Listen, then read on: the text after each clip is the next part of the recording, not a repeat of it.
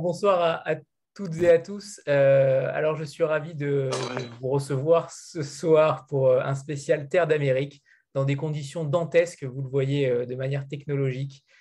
Francis Geffard est un, est un farceur. donc, ce soir, on reçoit Francis Geffard qui dirige la collection Terre d'Amérique et Sarah Gursel, donc, qui est donc la, la traductrice de Louise Adrich sur, sur son dernier roman, Celui qui veille. Sarah, vous êtes, euh, vous êtes comédienne, vous êtes traductrice, euh, mais avant Louise Erdrich, vous avez également traduit euh, de nombreux auteurs comme Michael Christie et d'autres qui ont eu un très joli succès. mais est-ce que vous pouvez déjà commencer par nous raconter votre, parcours de traductrice et notamment comment vous en êtes arrivée à traduire de la littérature américaine? Alors, j'ai effectivement commencé par le théâtre. Et dans mes études théâtrales, j'ai fait mes études en Angleterre. Et l'école que j'ai faite était très sensible à la question de la traduction, c'est-à-dire qu'ils attiraient, on travaillait beaucoup un répertoire étranger et systématiquement, ils attiraient notre attention sur le fait que c'était une traduction et les raisons pour lesquelles ils avaient choisi telle traduction ou telle autre. Donc, ça m'a déjà sensibilisée à, à cette dimension-là. Et puis, quand je suis rentrée vivre en France, j'ai voulu, euh, mais simplement parce que je parlais de certains auteurs, certaines autrices qui n'étaient pas encore euh, traduits et connus en France. Et donc, je, parlais de ces gens-là et mes interlocuteurs me disaient, ah, mais ce serait super de pouvoir les lire. Donc, j'ai commencé à traduire du théâtre. Et puis, par le théâtre, je suis venue à la traduction euh, générale.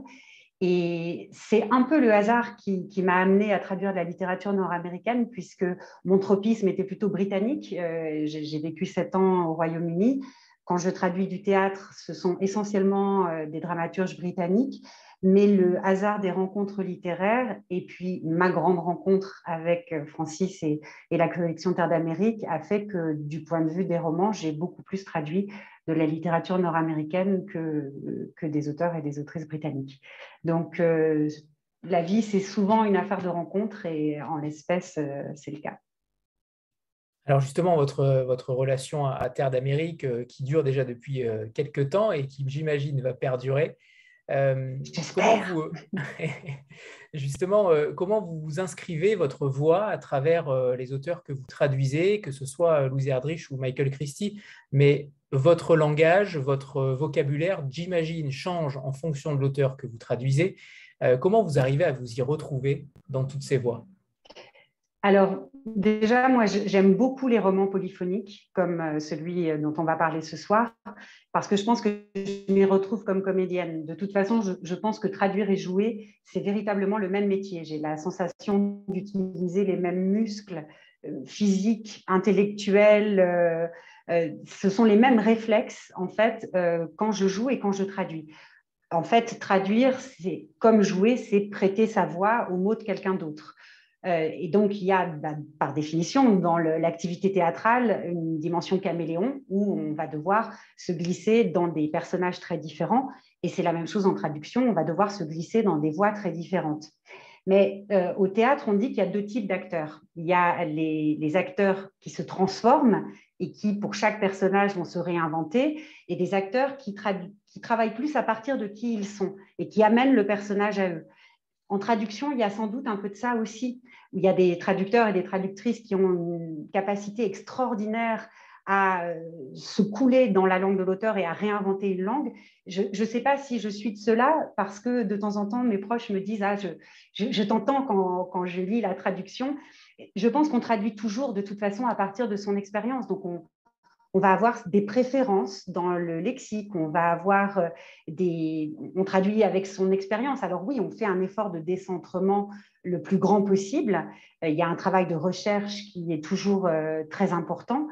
Et c'est aussi une affaire euh, beaucoup de finalement de rythme. Pour moi, la traduction, c'est une affaire de rythme.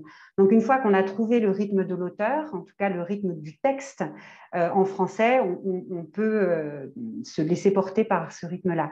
Mais voilà, cette, capacité de, transformation et de se glisser dans les, les mots de quelqu'un d'autre, je pense que mon expérience de comédienne m'est très utile quand je traduis et pas seulement quand je traduis les dialogues.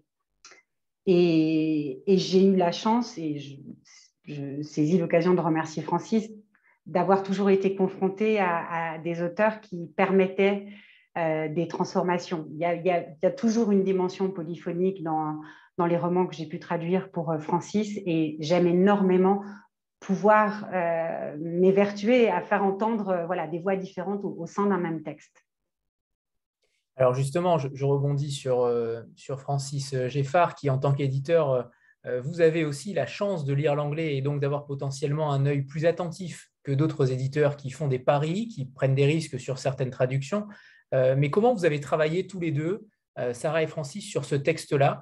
Est-ce que vous avez été plus exigeant en tant qu'éditeur qui lit l'anglais et, le maîtrise parfaitement?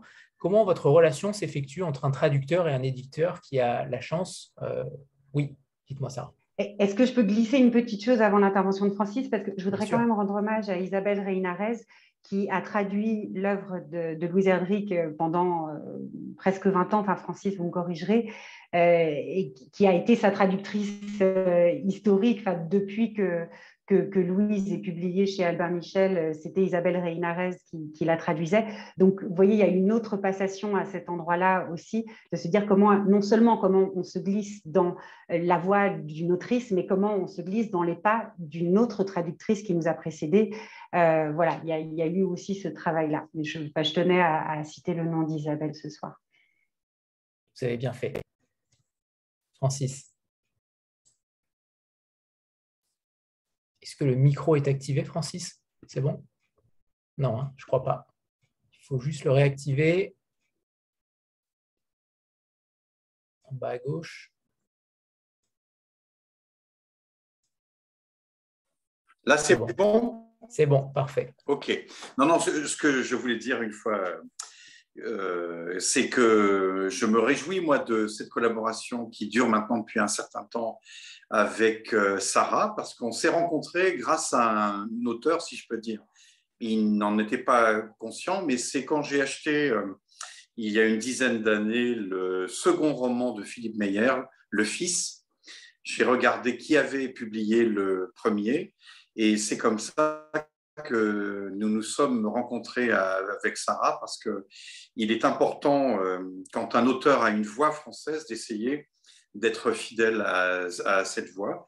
Et c'est parce qu'elle avait traduit euh, le premier livre de Philippe que nous avons fait connaissance et qu'on a la chance, depuis cette date, eh bien, d'entretenir une relation euh, à la fois fructueuse et, tout à fait sympathique. Je, dirais que le travail d'un éditeur sur la traduction, il n'est pas franchement euh, conséquent, dans un premier temps, c'est de chercher à qui euh, confier un texte. C'est d'abord euh, un, travail de confiance qui naît de la relation que l'on peut avoir avec quelqu'un, se dire qu'il y a une proximité avec la langue, avec l'univers de cet auteur, avec, avec ses thématiques.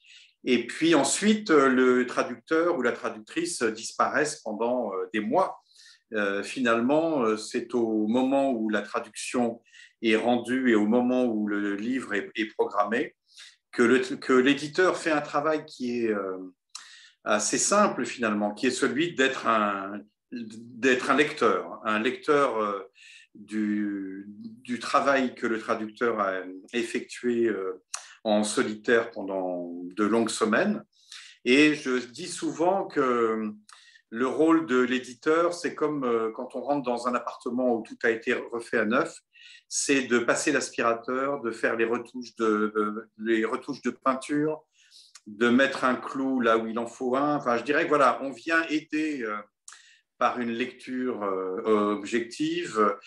Quand je dis le traducteur, ça, inclut bien évidemment la dimension féminine du terme, mais on, on vient voilà, aider à parachever euh, traduire un livre, c'est quelque chose euh, d'extrêmement euh, compliqué. C'est se mettre dans les pas, dans la tête, dans la langue de quelqu'un d'autre qui s'exprime dans, une langue étrangère. Je serais tenté de dire que c'est un petit peu une mission impossible, semblable à celle de quelqu'un qui bâtirait un meuble dans sa chambre, lequel meuble atteindrait de telles dimensions qu'il ne passe plus ni par les portes, ni par les fenêtres? Eh bien, le, travail de l'éditeur qui vient parachever euh, cette, euh, cette tâche un peu titanesque, c'est de, ben voilà, de venir donner un coup de pinceau, poncer à tel endroit. et, et c'est un partenariat, je dirais, de la dernière heure. Mais les 23 heures qui comptent sont celles que le traducteur passe en solitaire avec un texte. Je ne sais pas ce que Sarah en pense, si elle est d'accord avec moi.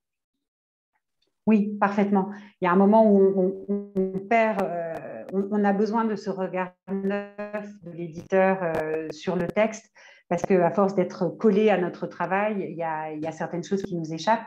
Et puis, c'est aussi un privilège d'avoir votre regard, Francis, vous qui connaissez si bien l'œuvre de Louise, et ça s'est posé pour ce texte. On, s'est posé certaines questions. Euh, Louise était en train de lire les épreuves de, son nouveau roman, donc elle n'était pas forcément disponible pour répondre à toutes nos interrogations, mais comme vous connaissez extrêmement bien son œuvre, son travail, cette culture-là, euh, vous avez pu euh, m'aider et m'aiguiller sur certaines questions que je me posais. Donc cette collaboration, elle est oui, très précieuse et ce, regard neuf qui arrive et qui permet de faire sortir le meuble qu'on n'arrive plus à déplacer dans la pièce, c'est un moment. Stéphanie? Oui, bonsour à tous, bonsoir, Sarah et Francis.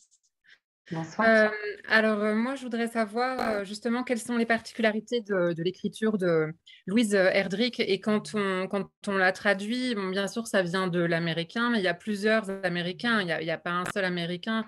Déjà, vu l'étendue du territoire et puis les différentes cultures qui sont sur, sur ce territoire, il y a forcément plusieurs américains. Donc, quelles sont ces particularités à elle Et comment on arrive à rendre compte aussi d'un texte qui vient des Premières Nations et qui a donc peut-être aussi un vocabulaire particulier ou une façon de, s'exprimer particulière? Francis, est-ce que vous voulez répondre sur la, la Allez-y, commencez, commencez ça.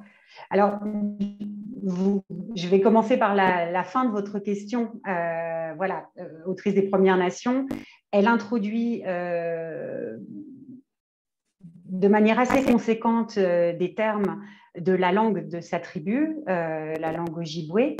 Elle-même n'en est pas une locutrice native, c'est-à-dire c'est une langue qu'elle a apprise plus tard dans la vie, alors que par exemple sa fille, donc la génération suivante, la parle couramment et même l'enseigne, mais c'est important pour elle de faire entendre euh, cette langue-là, mais elle l'a fait entendre euh, comme une évidence. Alors, au, début du texte, elle va s'arranger parfois pour traduire ou qu'on comprenne euh, ce, que veut dire le mot en ojibwe qu'elle a introduit. Et puis, il y a des moments du texte où elle s'affranchit de ça, où elle s'autorise à ce que cette langue, qui n'est pas forcément compréhensible par même les lecteurs américains, les, les lecteurs anglophones, simplement soit naturellement tissée dans euh, la langue qu'elle utilise. Et donc, euh, le choix en traduction, c'était de conserver cette étrangeté, de ne pas évidemment chercher à expliciter quelque chose qui ne serait pas plus transparent pour le lecteur d'origine. Par contre, là où on a dû faire un choix, c'est dans la présentation du texte. Vous savez que la convention typographique, c'est de mettre en italique euh, des mots qui sont en langue étrangère. Elle, elle a fait le choix de ne pas utiliser l'italique pour bien signifier que pour ces personnages, c'est une et même langue quelque part, que la, langue est tissée entre l'anglais et la langue ojibwe. Euh, pour nous, il nous a semblé que pour un lectorat français, il était important de rétablir, de, mettre en valeur ces termes-là en leur rendant euh, l'italique de la convention typographique. Voilà, c'est un petit détail, mais qui a son importance. Euh, de la même façon qu'elle euh, faisait le choix en anglais de ne pas mettre de majuscule au terme white pour parler d'un blanc ou d'une blanche, évidemment, c'est un choix très politique dans, le texte d'origine. Euh, nous, on a fait le choix de quand même rétablir cette convention-là parce que les enjeux n'étaient pas exactement les mêmes et que la, déstabilisation qui pouvait produire sur un lectorat français n'avait pas le même intérêt que euh, dans, la, dans la VO. je vous réponds sur des points qui peuvent sembler très techniques et très anecdotiques, mais qui en fait sont, sont très importants sur ce qui relève de, des références culturelles, alors euh, oui, moi j'ai dû faire un gros travail de recherche, euh, d'abord parce qu'à l'époque, le roman se passe au milieu des années 50 dans cette usine de, pierres d'horlogerie. Il a fallu que je comprenne les mécanismes euh, qui étaient à l'œuvre, mais tout ce travail de recherche ne va pas forcément transparaître complètement dans la traduction parce qu'encore une fois, le travail de traduction n'est pas un travail d'explicitation. Donc, j'ai besoin, moi, de comprendre absolument de quoi il retourne, mais ça ne veut pas dire que je vais nécessairement l'intégrer dans ma traduction. Ça va infuser mes choix, ça, va avoir une influence plus diffuse sur la traduction. Après, moi, ce qui m'a frappé dans la langue de, Louise Erdrich, c'est le côté très impressionniste. Elle travaille par petites touches très légères et l'effet produit est, d'une finesse incroyable. Euh, mais c'est vraiment comme ces tableaux qui, si on est trop proche, on ne voit pas et on a besoin de se reculer un petit peu pour prendre la mesure et pour être pleinement euh, touché par, euh, par l'œuvre. ce que j'ai dit à Francis juste après avoir lu le texte la première fois, c'est qu'il me faisait l'effet de vent dans les branches et d'un jeu de lumière qui passe à travers des feuilles et que c'était cette sensation-là d'une d'une nature qui nous parle, mais pas seulement quand elle parle de la nature dans le livre. Il y a quelque chose où elle a un don exceptionnel pour par toute petite touche, évoquer euh, quelque chose d'immense.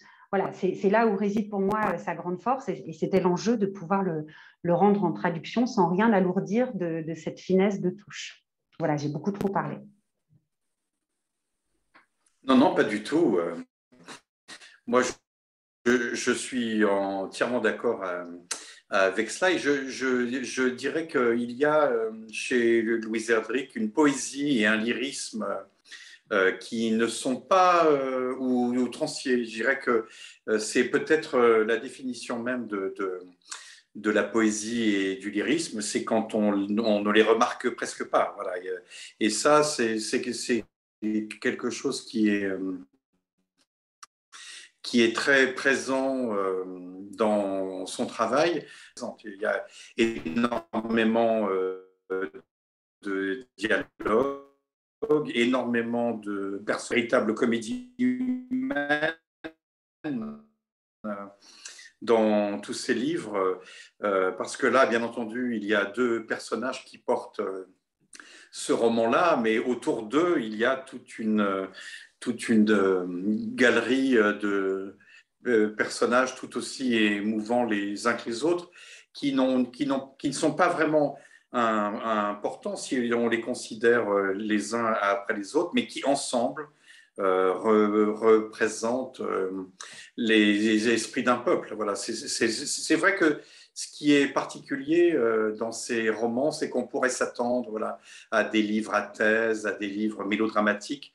Eh bien, ils, sont tout le contraire de ça parce que euh, je dirais que ce qu'elle restitue de la, culture indienne, ça passe par euh, l'humanité de ces personnages et l'absence euh, de folklore, l'absence de grands effets.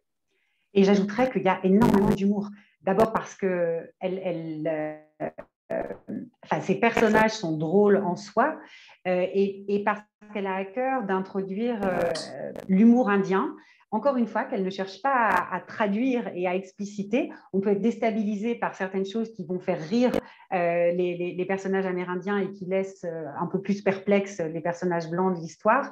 Euh, mais il, est rare que quand on traduise un livre, on éclate de rire.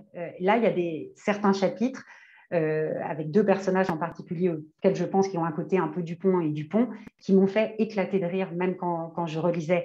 Et c'est très agréable dans un livre qui, qui parle d'un sujet grave et qui, porte quelque chose qui, pourrait être lourd. Mais comme dit Francis, c'est jamais un livre à thèse, c'est-à-dire que c'est tellement incarné, euh, avec tellement d'humanité, des personnages à faille, euh, mais même les personnages les plus faillibles sont attachants et cette dimension d'humour, elle, est, elle éclaire en permanence euh, voilà, la réalité et, ça fait qu'on s'attache encore plus à, ce texte et, à tous ces personnages, même les, petits personnages euh, qui sont limite euh, des figurants, mais qui sont essentiels à cette trame générale et, à ce côté très choral.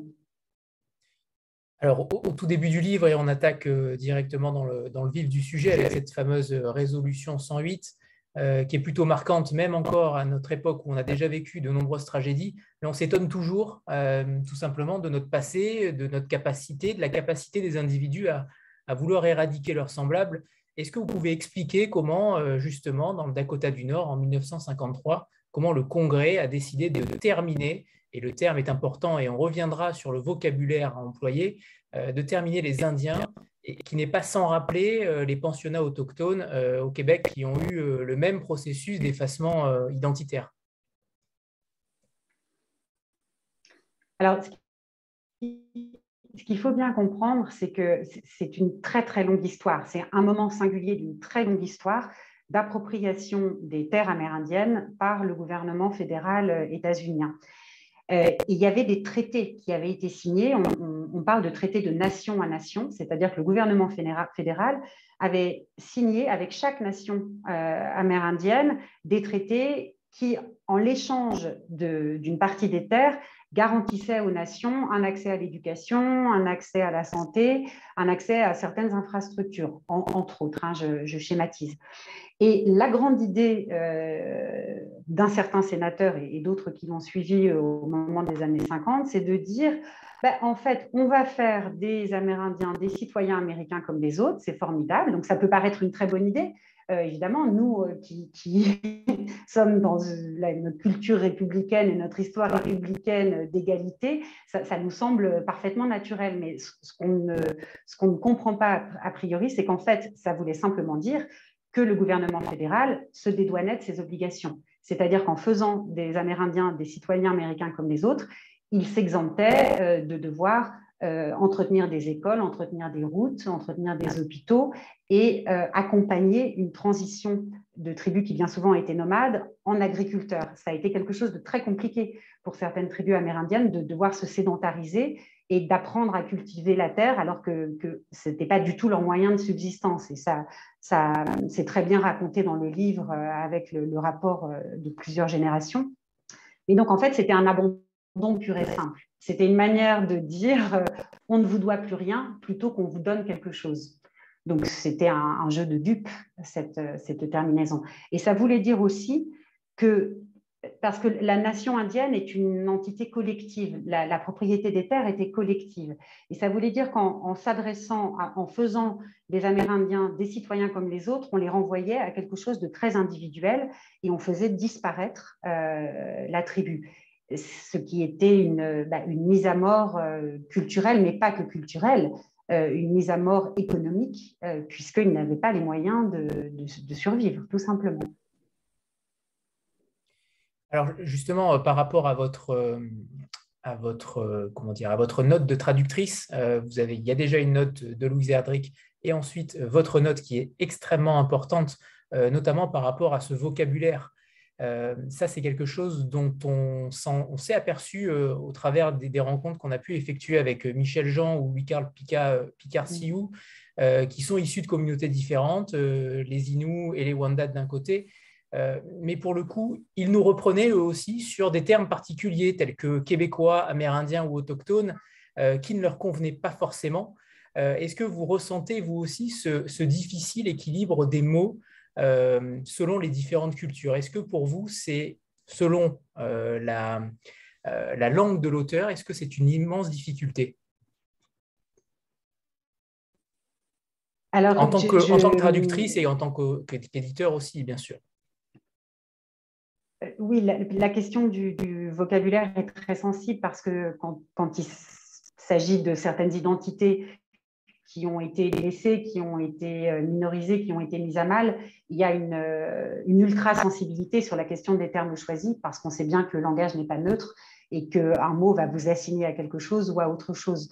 Euh, après, en traduction, c'est évidemment délicat parce que la charge symbolique des mots n'est pas la même et, je pense que c'est quelque chose de très mouvant, en fait. Il faut pouvoir accepter qu'un choix qui est juste à un moment du temps euh, peut ne plus s'avérer juste, euh, peut-être simplement quelques années après, et qu'il faut accepter. De toute façon, les traductions sont périssables, on le sait. Hein. Une traduction, elle n'a pas l'éternité du, texte original, euh, mais d'autant plus quand on est sur des sujets très sensibles liés à la reconnaissance euh, de certaines oppressions. Voilà. Donc oui, est-ce qu'il faut dire euh, amérindien Est-ce qu'il faut dire autochtone Est-ce qu'il faut dire Première Nation euh, Mais là, je pense que Francis est sans doute beaucoup plus calé que moi sur ces questions parce qu'il connaît bien mieux cette réalité-là que moi. Alors, disons qu'il y a des, différences déjà selon qu'on est aux États-Unis ou au, Canada. C'est vrai qu'aux États-Unis, on a on a eu à un moment donné certaines appellations comme Native Americans, les, les, Américains natifs. les, les gens eux-mêmes ont tendance, je dirais que quand, quand on est indien, on va appeler les autres indiens Indians, Indian people, voilà, Indian people. Au Canada, c'est vrai que indien est un peu plus, un peu plus connoté. Alors, il y a eu toute une époque où on, utilisait beaucoup le mot aboriginal, hein, comme les aborigènes en Australie. Et c'est vrai qu'on a beaucoup tendance maintenant au Canada à dire First Nations, les Premières Nations. Euh, donc, je dirais que c'est vrai que les, histoires ne sont pas forcément les mêmes euh, aux États-Unis euh, et au Canada. Après, dans un texte, c'est vrai que le mot indien qui reste le plus, le plus parlant peut être utilisé. Tout dépend, du, tout dépend du contexte, tout dépend des, des répétitions, mais le mot autochtone peut être aussi euh, utilisé pour, euh, pour apporter un, contrepoint. Après, il y a certaines euh, appellations qui sont un petit peu plus difficiles. Tout dépend si on traduit de la fiction ou si on traduit un essai. mais c'est vrai que pour les auteurs appartenant à des communautés indigènes en Amérique du Nord, donc à des Indiens, eh bien, eux, ils auront souvent tendance à utiliser le mot indien. Euh, c'est ce que font des tas d'auteurs, de David Troyer à Leslie Silko, de Scott Mamadé à Tommy Orange. Euh, c'est vrai que c'est, euh, je serais tenté de dire, l'identité qu'ils réclament à travers leur, leur, leur écriture et à travers leur choix. Jean-Marc et après, on libérera euh, Sarah qui a une répétition juste après et on s'occupera de Francis ensuite.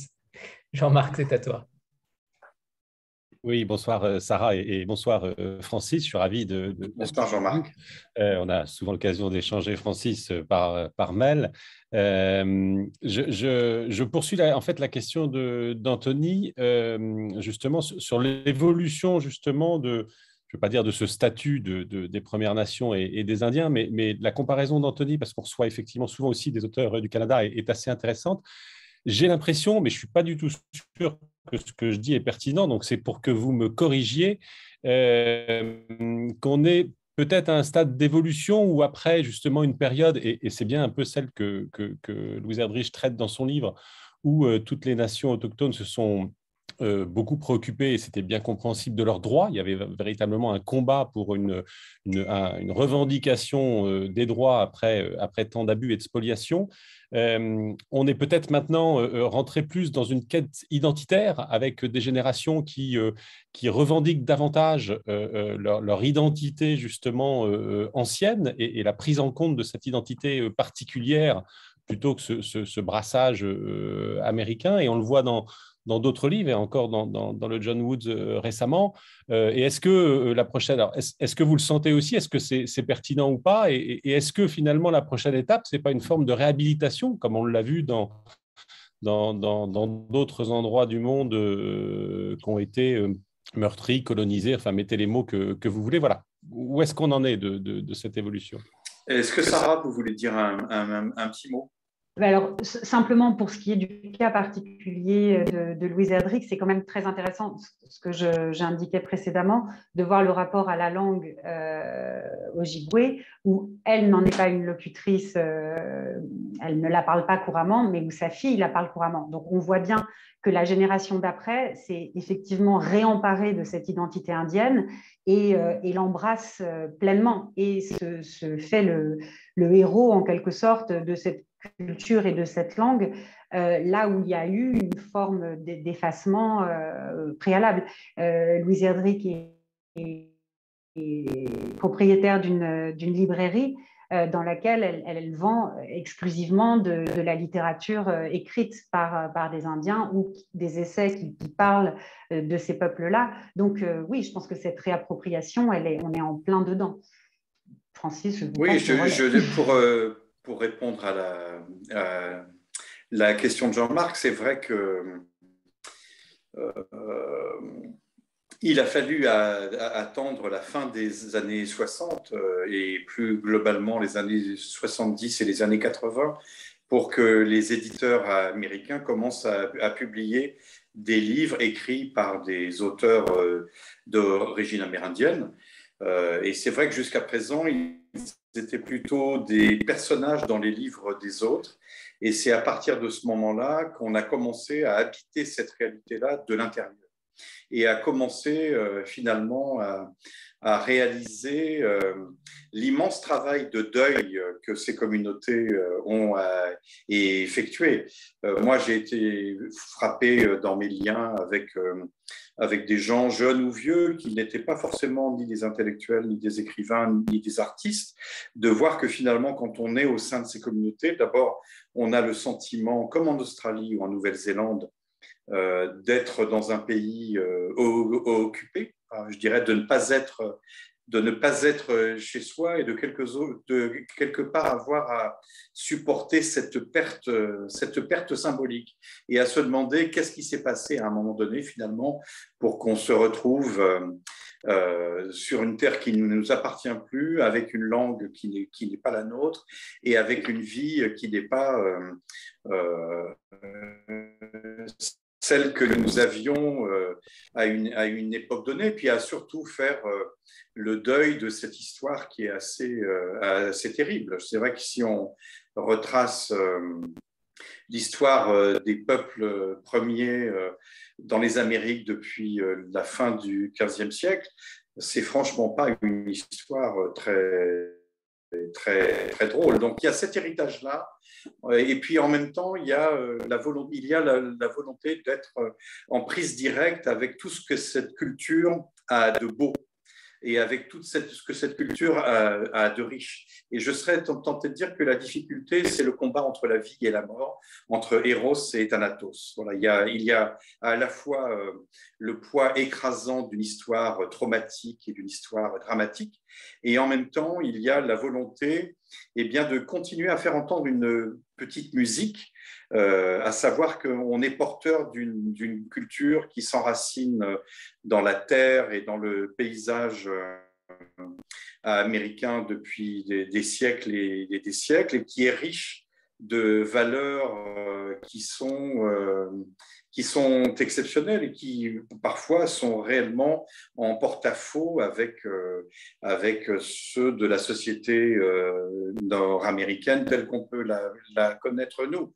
Euh, il y a dans un film tiré d'un livre de Sherman Alexie qui s'appelle Phoenix Arizona, une scène où les personnages vont quitter la réserve pour aller ailleurs et euh, tout de suite, il y a un personnage qui dit, mais est-ce que tu as un, passeport? Voilà, mais je dirais que c'est assez symbolique en, fait de la relation des communautés autochtones avec euh, le monde blanc. Euh, et c'est vrai que pour les, pour les écrivains, comme pour les jeunes générations, comme pour les artistes, il faut à la fois réclamer sa place dans le monde moderne, et en même temps euh, occuper cette place d'une façon différente avec un héritage, une culture et un regard euh, qui ne leur appartiennent pas. Peut-être, Anthony, si, vous jugez que c'est pertinent, ça pourrait être euh, le moment de lire juste une, brève page du livre sur Thomas qui se trouve à cette charnière identitaire. Donc, le, le, livre se passe au milieu des années 50 et Thomas a une petite cinquantaine d'années. Et c'est un chapitre qui s'intitule Qui? Thomas appartenait à la génération d'après le bison, celle des qui sommes-nous désormais? Il était né sur la réserve, avait grandi sur la réserve et tenait pour acquis qu'il mourrait sur la réserve. Il possédait une montre, n'avait jamais appris à lire l'heure en étudiant la position du soleil et de la lune. Il avait d'abord parlé l'ancienne langue, puis aussi l'anglais avec un petit quelque chose à lui et une infime trace d'accent. Un accent qui n'appartiendrait jamais qu'aux gens nés comme lui au début du siècle. Elle serait bientôt perdue, cette façon douce mais ferme de s'exprimer. Sa génération devait se définir. Qui était indien? Qu'est-ce que ça voulait dire? Qui? Qui? Qui? Et comment? Comment leur identité pouvait-elle dépendre d'un pays qui, les ayant vaincus, essayait par tous les moyens de les absorber Ce pays continuait parfois à manifester sa haine frontalement, certes, mais le plus souvent maintenant, ça passait par un déversement de grands sentiments glorieux, guerre, citoyenneté, drapeau. Cette loi de termination, Arthur V. Watkins était convaincu que c'était pour le mieux, qu'elle les élèverait, qu'elle leur ouvrirait même les portes du paradis. Comment les Indiens pouvaient-ils rester sur leur camp à soi quand il arrivait aux vainqueurs de leur tendre les bras pour les écraser contre leur cœur avec quelque chose qui ressemblait à de l'amour Voilà, donc ce sera juste un, tout petit extrait avant que, hélas, je, je doive m'éclipser. Mais j'ai été ravie d'être parmi vous brièvement pour cette début de soirée et je vous souhaite une très bonne suite de, de conversation. Merci beaucoup, Merci Sarah. Beaucoup, Merci beaucoup, Sarah. Au revoir. Euh, Valérie, je ne sais pas si tu avais une question pour euh, Sarah ou Francis. Si c'est pour Sarah, ça tombe à l'eau. Il faut juste activer le micro. En bas à gauche, ouais. c'est bon. Bonsoir. Bonsoir. Euh, alors moi, j'avais une question concernant le choix des mm -hmm. titres. Euh, alors, je ne sais pas quel était le titre original du livre de Louise Edridge, mais en revanche, je voulais parler du titre de, euh, du livre de Michael Christie, qui était donc en version originale Greenwood et en français Lorsque le dernier arbre. Et donc, je voulais savoir qui décidait du titre. Est-ce que c'est donc la traductrice, donc du coup Sarah qui est partie, euh, qui fait une proposition, ou est-ce que c'est une décision qui est faite à plusieurs? Est-ce que c'est validé aussi par l'auteur? Euh, Puisqu'en fait, on peut complètement changer la connotation du livre en modifiant le titre.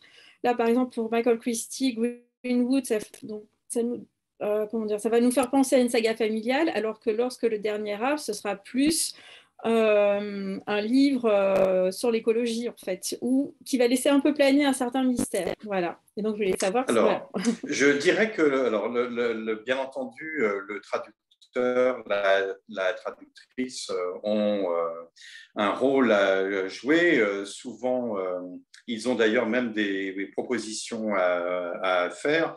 Il y a des titres qui ne posent aucun problème. Et puis, euh, il y a d'autres titres qui sont plus compliqués. Si je prends euh, le livre de Michael Christie, Greenwood, alors c'est à la fois évidemment le nom euh, d'une famille, mais en anglais, ça veut aussi dire bois vert. Et c'est vrai que traduire le nom de cette famille, c'était un petit peu compliqué. Et j'en avais parlé avec Michael Christie, qui n'était pas vraiment satisfait du livre original du titre original. Voilà.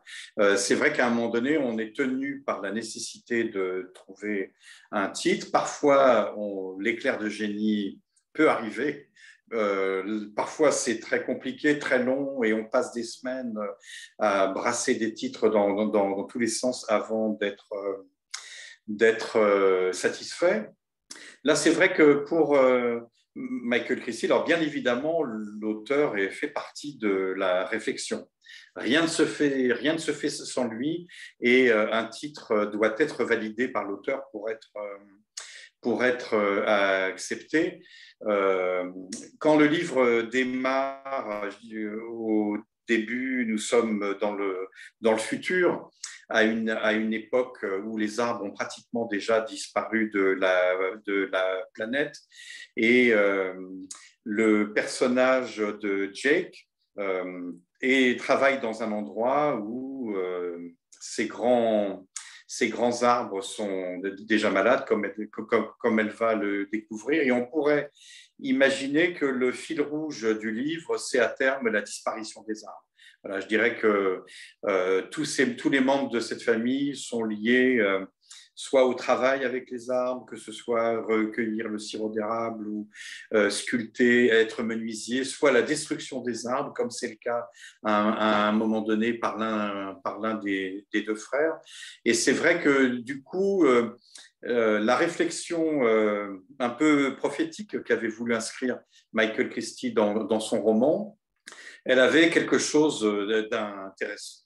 Euh, et ça lui a beaucoup plu quand on, quand on en a parlé. Et c'est vrai que moi, j'ai le sentiment que un titre doit être semblable à une porte que l'on en trouve. à savoir de permettre au lecteur de pénétrer dans, le roman, parce que un titre, ça signifie quelque chose. Et pour moi, Greenwood, ça ne disait absolument rien. Alors, ça faisait penser un petit peu à Sherwood, la, forêt de Robin des Bois, ça pouvait éventuellement euh, faire penser euh, à une balade anglaise, etc. Euh, et je préfère toujours avoir un titre qui dise quelque chose plutôt que on ne communique rien. Je dirais que le premier contact qu'a un lecteur avec un, avec un livre dans une librairie, c'est bien entendu la couverture, mais c'est aussi le message implicite que contient euh, éventuellement le titre. Il ne le contient pas forcément toujours. Mais là, je trouvais que Greenwood, ou alors il aurait fallu dire les Greenwood, pour dire que, ou alors la famille Greenwood, mais Greenwood de, tout court, pour moi, ça n'était porteur de pas grand-chose. Et il me semblait que lorsque le dernier arbre laissait euh, imaginer qu'on n'allait pas rentrer dans un livre où il était beaucoup question des arbres, ce qui est la vérité dans ce roman. Après, si je prends euh, ce titre de Louise Erdrich dont vous, dont vous parliez, euh, en anglais, c'est The Night Watchman, le veilleur de nuit. Alors, le veilleur de nuit, c'était déjà un titre euh, qui avait été pris pour d'autres livres. On a aussi cette difficulté à savoir que parfois des livres ont été publiés avant celui que l'on s'apprête à publier. Et donc, on ne peut pas prendre un titre qui a déjà été pris euh, par euh, quelqu'un d'autre.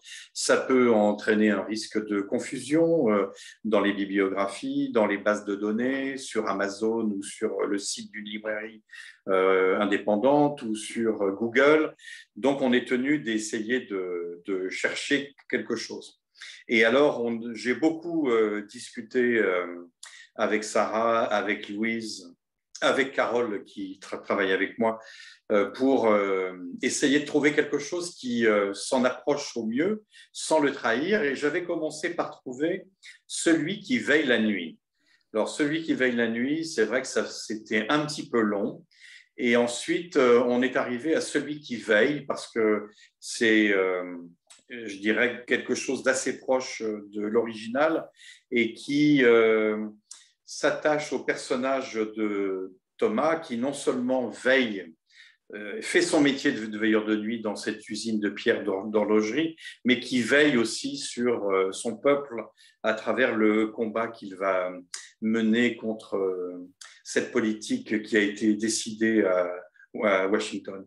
Et quand on en a parlé avec Louise, elle était très contente de ce titre-là, qui ressemble aussi quelque part à la façon qu'avaient les Indiens de donner des noms. Euh, je dirais que celui qui veille, ça fait à la fois un nom indien et ça fait aussi quelque chose euh, d'assez proche du titre original. Et Louise dit elle-même qu'elle n'a pas toujours forcément euh, le sens des titres. Alors, il y a un autre de ses romans qui s'appelait The Roundhouse, la maison ronde. Euh, et la Maison Ronde, alors en France, quand on parle de Maison Ronde, beaucoup pensent à Radio France, puisque c'est le surnom que l'on a donné à ces bâtiments qui sont euh, près de la Tour Eiffel. Et alors là, j'avoue que la Maison Ronde, comme titre, ça m'apparaissait comme franchement pas formidable. Et à un moment donné, je suis allé chercher, euh, parce qu'on essaie de trouver des mots de l'auteur, je suis allé chercher dans le roman. Et à un moment donné, il y a un jeune garçon qui cherche des réponses dans le silence du vent. Et j'ai proposé à, Louise euh, dans le silence du vent. Et elle m'a dit, mais c'est un titre magnifique, j'aurais dû y penser et appeler mon roman dans le silence du vent plutôt que la maison ronde. Alors après, il y a des moments où on réussit à trouver un titre euh, euh, qui soit l'idéal pour un roman quand le titre original n'est pas satisfaisant ou pose un, autre problème. Et parfois, on y réussit très bien, parfois, on y réussit moins bien. Je vous rends la parole. Est-ce que ça répond à votre oui, oui, complètement. Merci beaucoup. De rien. Vous avez souvent parlé de, librairie dans, ce que vous venez euh, d'évoquer. Et évidemment, on sent le libraire euh, qui est en vous. Euh, vous dirigez certes des collections chez Albin Michel, mais vous vous dirigez également, vous êtes PDG de la librairie 1000 pages, à Vincennes, fondateur du Festival America, mais surtout vous décidez en 1980 d'abandonner le droit et de créer une librairie. J'aime savoir comment naît un libraire, un éditeur, et en l'occurrence, j'ai cru comprendre que vous n'étiez pas forcément né pour être éditeur et que ça s'est décidé grâce en tout cas à votre fonction de libraire. Alors, je dirais, je crois que quoi qu'on fasse les uns et les autres là, qui sommes euh, réunis euh, ce soir, on est réunis par les livres, grâce aux livres.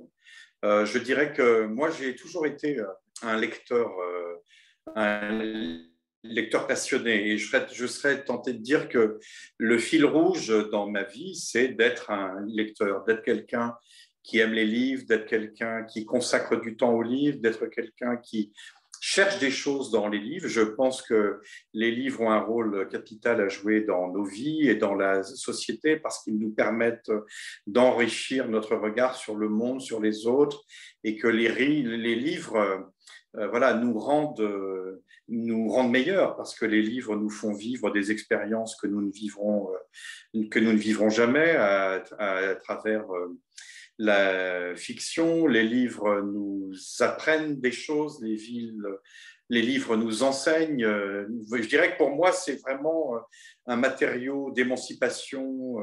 C'est vraiment, voilà, je, je, ne, serais pas en mesure de pouvoir passer une journée simplement sans ouvrir un livre. Et il m'est arrivé parfois de rentrer chez des gens, de ne voir aucun livre et d'être soudainement très inquiet.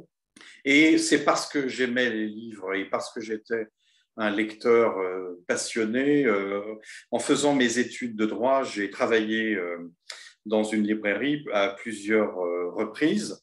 Et c'est vrai qu'après trois années de droit, je me suis dit que si je restais un peu plus longtemps, j'allais dépérir.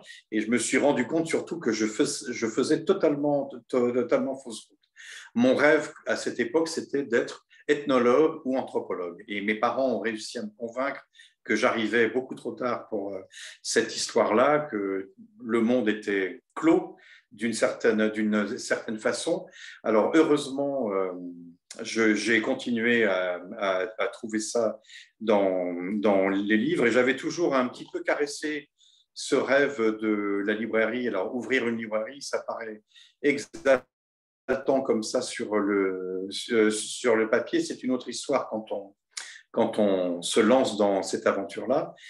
Et en 1980, j'avais 20 ans, j'ai décidé euh, d'arrêter mes études et de me lancer euh, dans cette aventure. C'est au détour euh, d'une balade dans les rues de Vincennes, qui est la ville où je vis depuis les écoles primaires.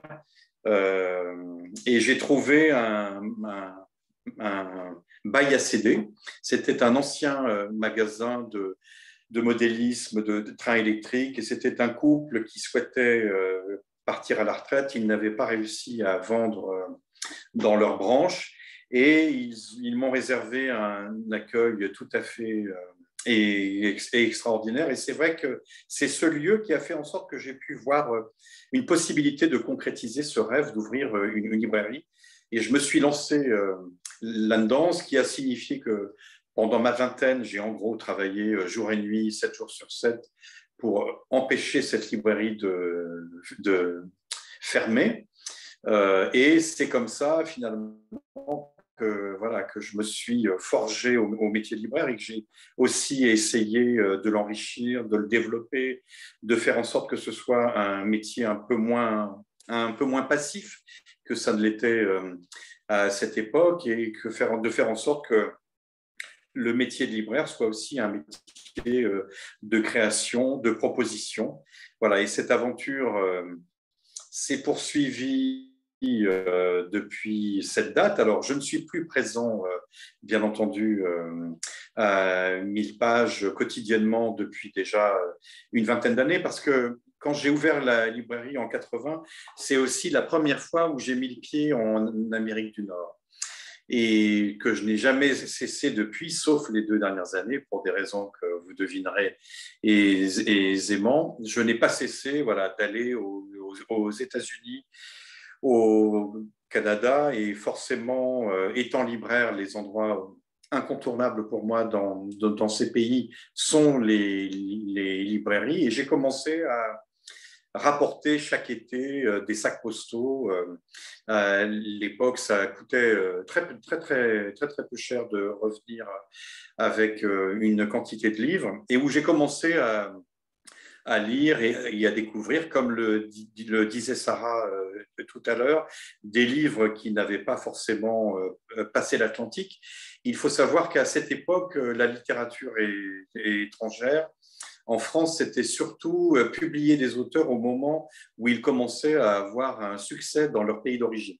Donc, on voyait par exemple l'arrivée de John Irving avec Le Monde selon Garp, qui n'était pas son premier roman, mais qui est celui qui a fait qu'on l'a remarqué à cette époque.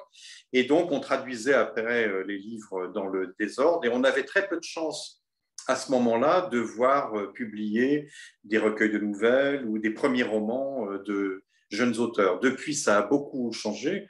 La littérature étrangère s'est développée avec la naissance d'une quantité de maisons euh, incroyable. Et euh, je dirais que ce travail d'éditeur, il est né de ce travail de, enfin de ce travail, non, de cette vie de lecteur.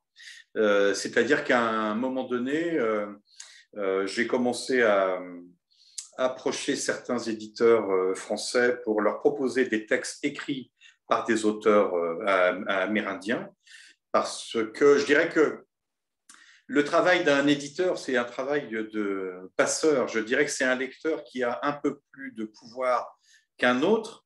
En même temps, euh, il ne faut pas se leurrer. Euh, les auteurs qui sont publiés par la majorité d'entre nous auraient été publiés tôt ou tard dans une, dans une autre maison.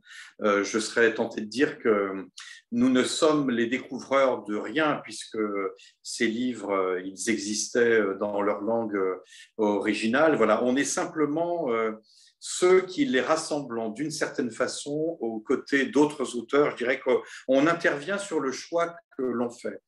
Alors la seule particularité peut-être que mon travail euh, aura euh, avec le, recul à un moment donné, c'est que j'ai rassemblé euh, chez Albin Michel une grande quantité d'écrivains amérindiens qui n'avaient pas eu jusqu'à présent beaucoup d'intérêt de la part des, éditeurs français.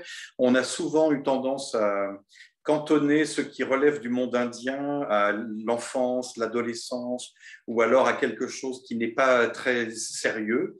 Peut-être que c'était une façon de se protéger du côté extrêmement euh, radioactif que ce sujet peut euh, euh, parce que moi, le compagnonnage que j'ai développé avec ce monde pendant euh, les 40 dernières années, c'est pas quelque chose qui m'a transformé en indien, bien évidemment, euh, mais ça m'a profondément transformé intellectuellement.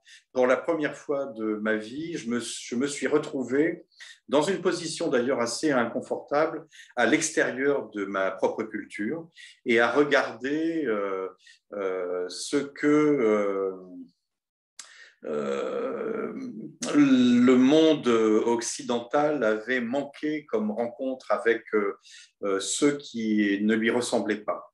je dirais que l'histoire de l'humanité, elle est faite de, de choses très belles et aussi elle est faite de choses assez terribles et on pourrait dire que de par le caractère récent de la découverte de l'Amérique, la question indienne, elle, euh, recèle finalement euh, par excellence le rapport que le monde européen a, eu avec tous ceux qui ne l'étaient pas. Et euh, c'est une histoire d'être tragique hein, qui passe bien entendu par la colonisation, la culturation, la dépossession. et je serais tenté de dire qu'il est trop tard pour un certain nombre de choses parce qu'on ne revient jamais en arrière, mais qu'on a tout à gagner aujourd'hui dans un monde qui va vers davantage euh, d'homogénéité, à cultiver les différences et à célébrer les différences. et à faire en sorte que la littérature soit un, terrain et un domaine où nous accédons à l'universalité par, par, nos richesses, par nos richesses particulières. Et c'est en cela que de rassembler cette littérature qui pour moi est une famille essentiel de la, littérature américaine. Euh, je dirais que s'il y a bien des gens qui peuvent euh, prétendre être des écrivains américains, ce sont ces, auteurs dont les ancêtres euh, ont habité l'Amérique depuis des temps immémoriaux. alors après, ce sont avant tout des écrivains avant d'être des écrivains américains, et ce sont des écrivains américains d'une certaine, euh, certaine nature. Voilà, ils sont plus américains que d'autres, mais c'est parce que ce sont des écrivains et c'est parce que ce sont de bons écrivains qu'ils permettent euh, de, de mettre en valeur le monde dont ils sont originaires. Pour moi, je reçois, alors, par ma position, je reçois énormément de manuscrits euh, venant d'auteurs euh, aux origines autochtones en, langue anglaise.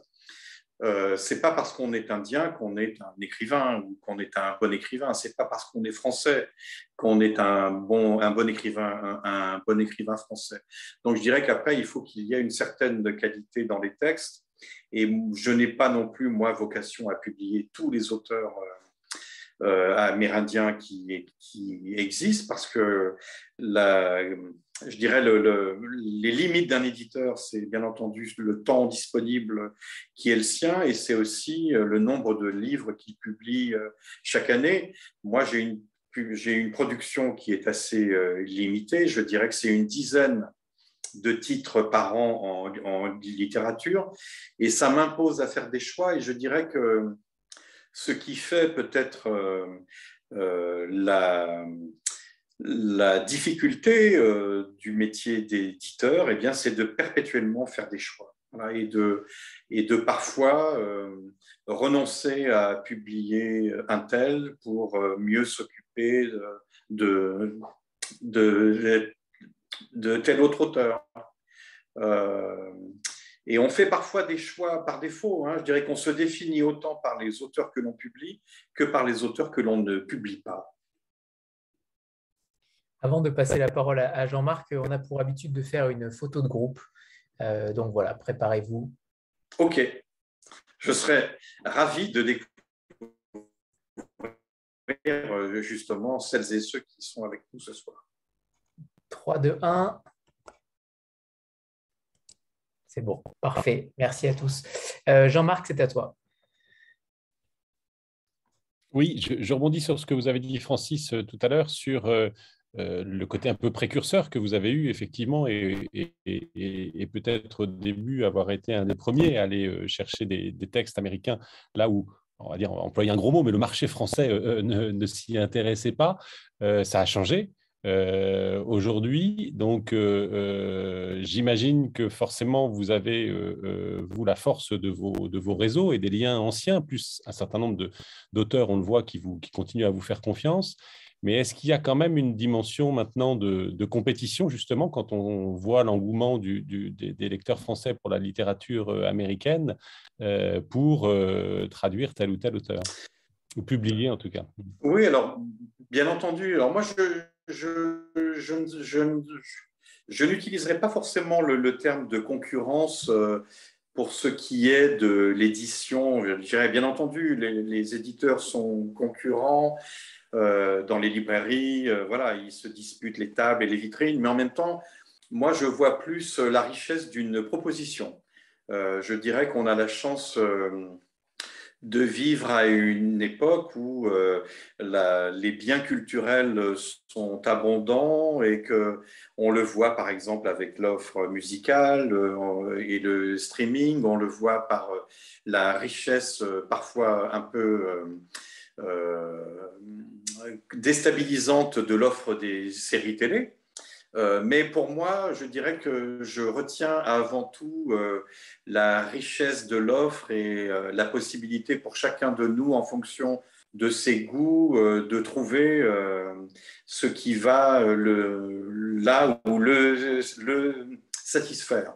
Là où il y a éventuellement compétition, c'est au moment où on, va acquérir les droits. Je dirais que c'est peut-être le seul moment où les éditeurs euh, rentrent euh, euh, parfois dans un, dans un choc frontal, c'est-à-dire que un manuscrit arrive, il est soumis à un certain nombre d'éditeurs, il suscite de l'intérêt, souvent ça se produit pour des textes qui ont un caractère un peu exceptionnel, et là, bien entendu, il va y avoir une transaction financière parce que euh, pour acquérir les droits, il faut verser euh, une somme à celui qui détient les droits, qui peut être l'éditeur d'origine ou l'agent qui représente euh, l'auteur.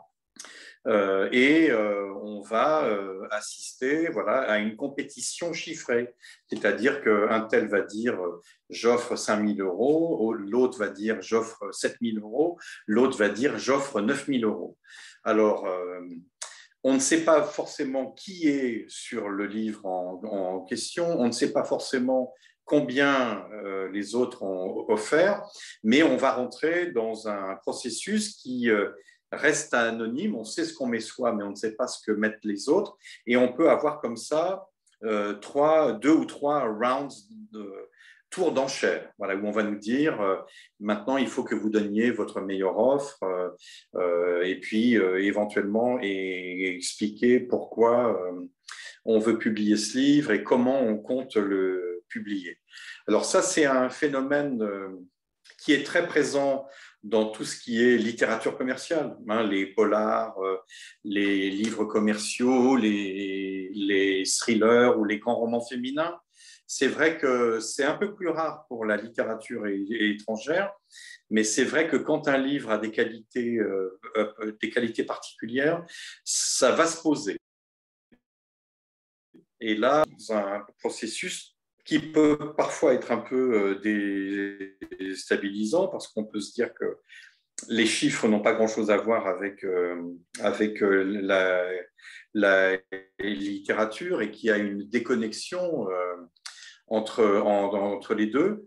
Euh, c'est un, un, processus dans lequel j'ai tendance à rentrer assez rarement, parce que euh, d'abord, j'essaie de, de, défricher euh, le, le, territoire qui est le nôtre en ayant un poste de vigie, en essayant de repérer de jeunes auteurs grâce à des magazines ou à des revues euh, avant qu'on ne commence à trop, à, trop comment dirais-je, parler d'eux.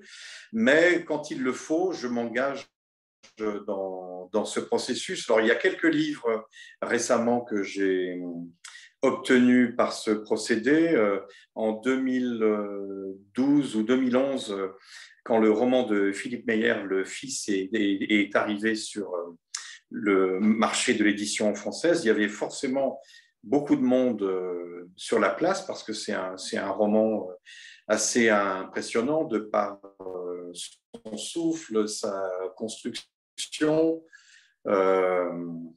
donc là, il y avait énormément de monde. Albin Michel a fait une proposition financière qui était importante, mais sans être forcément la plus importante. Là, ce qui a joué, c'est que l'un de mes auteurs était un ami très proche de Philippe Meyer. Et j'ai pu m'entretenir au, téléphone euh, avec lui. Je l'ai appelé à Austin, au Texas, où il vit, et on a eu une longue conversation parce que je crois que les écrivains sont, sont conscients que le tout, c'est pas l'argent que l'éditeur va mettre sur la table, c'est la façon dont il va essayer de publier le livre et ce qu'il a en tête et les efforts qu'il est prêt à faire pour euh, lui euh, attirer la plus grande, la plus grande attention. C'est vrai que moi, en publiant euh, une dizaine de titres de fiction par an, voilà, je conserve une certaine, une certaine souplesse et une certaine possibilité d'engagement que n'auront pas forcément des éditeurs qui en publient 40. et ensuite, je dirais, il y a bien entendu euh, la force euh, du catalogue. récemment, quand Tommy Orange a eu le manuscrit de son premier roman sur le marché, là aussi, il y a eu énormément d'éditeurs français qui s'y sont intéressés. Et nous n'avons pas fait l'offre financière la plus importante. Elle était correcte, mais elle était largement inférieure à d'autres éditeurs. Et ce qui a joué à ce moment-là, c'est le, le, symbole qu'il y avait pour, pour ce jeune écrivain à venir dans une maison d'édition où étaient publiés certains des auteurs d'origine amérindienne qu'il respecte le plus, et les noms de Louise Erdrich, mais aussi de James Welch, de Sherman Alexis euh, ou de Leslie Silko euh, ont joué leur rôle. Donc je dirais que l'argent compte, mais la compétition ne se limite pas, ne se limite pas à ça. Euh, un autre livre que j'ai obtenu euh, par le même procédé d'enchère, c'est Le diable tout le temps de Donald Ray Pollock, où là aussi le livre est tellement hors norme qu'il y avait énormément de monde euh, qui était désireux de le publier. Alors je dirais que je choisis, je choisis de façon très, très précise les livres sur lesquels je vais me lancer dans la bataille c'est vrai que si je, si je me lance euh, dans une bataille, mon but est d'essayer au minimum de la remporter. Et bien entendu, euh, dans une maison, dans une maison d'édition, on ne peut pas continuellement partir en bataille et mobiliser euh, la maison financièrement. Donc, il faut les choisir avec attention et ensuite essayer de mettre, de mettre le paquet pour remporter la mise. Euh, alors, l'avantage d'une maison euh, comme Albin Michel, c'est que c'est l'une des rares dernières grandes maisons indépendantes. Hein. Elle appartient à la famille d'Albin Michel, qui était libraire et qui l'a créée en 1900.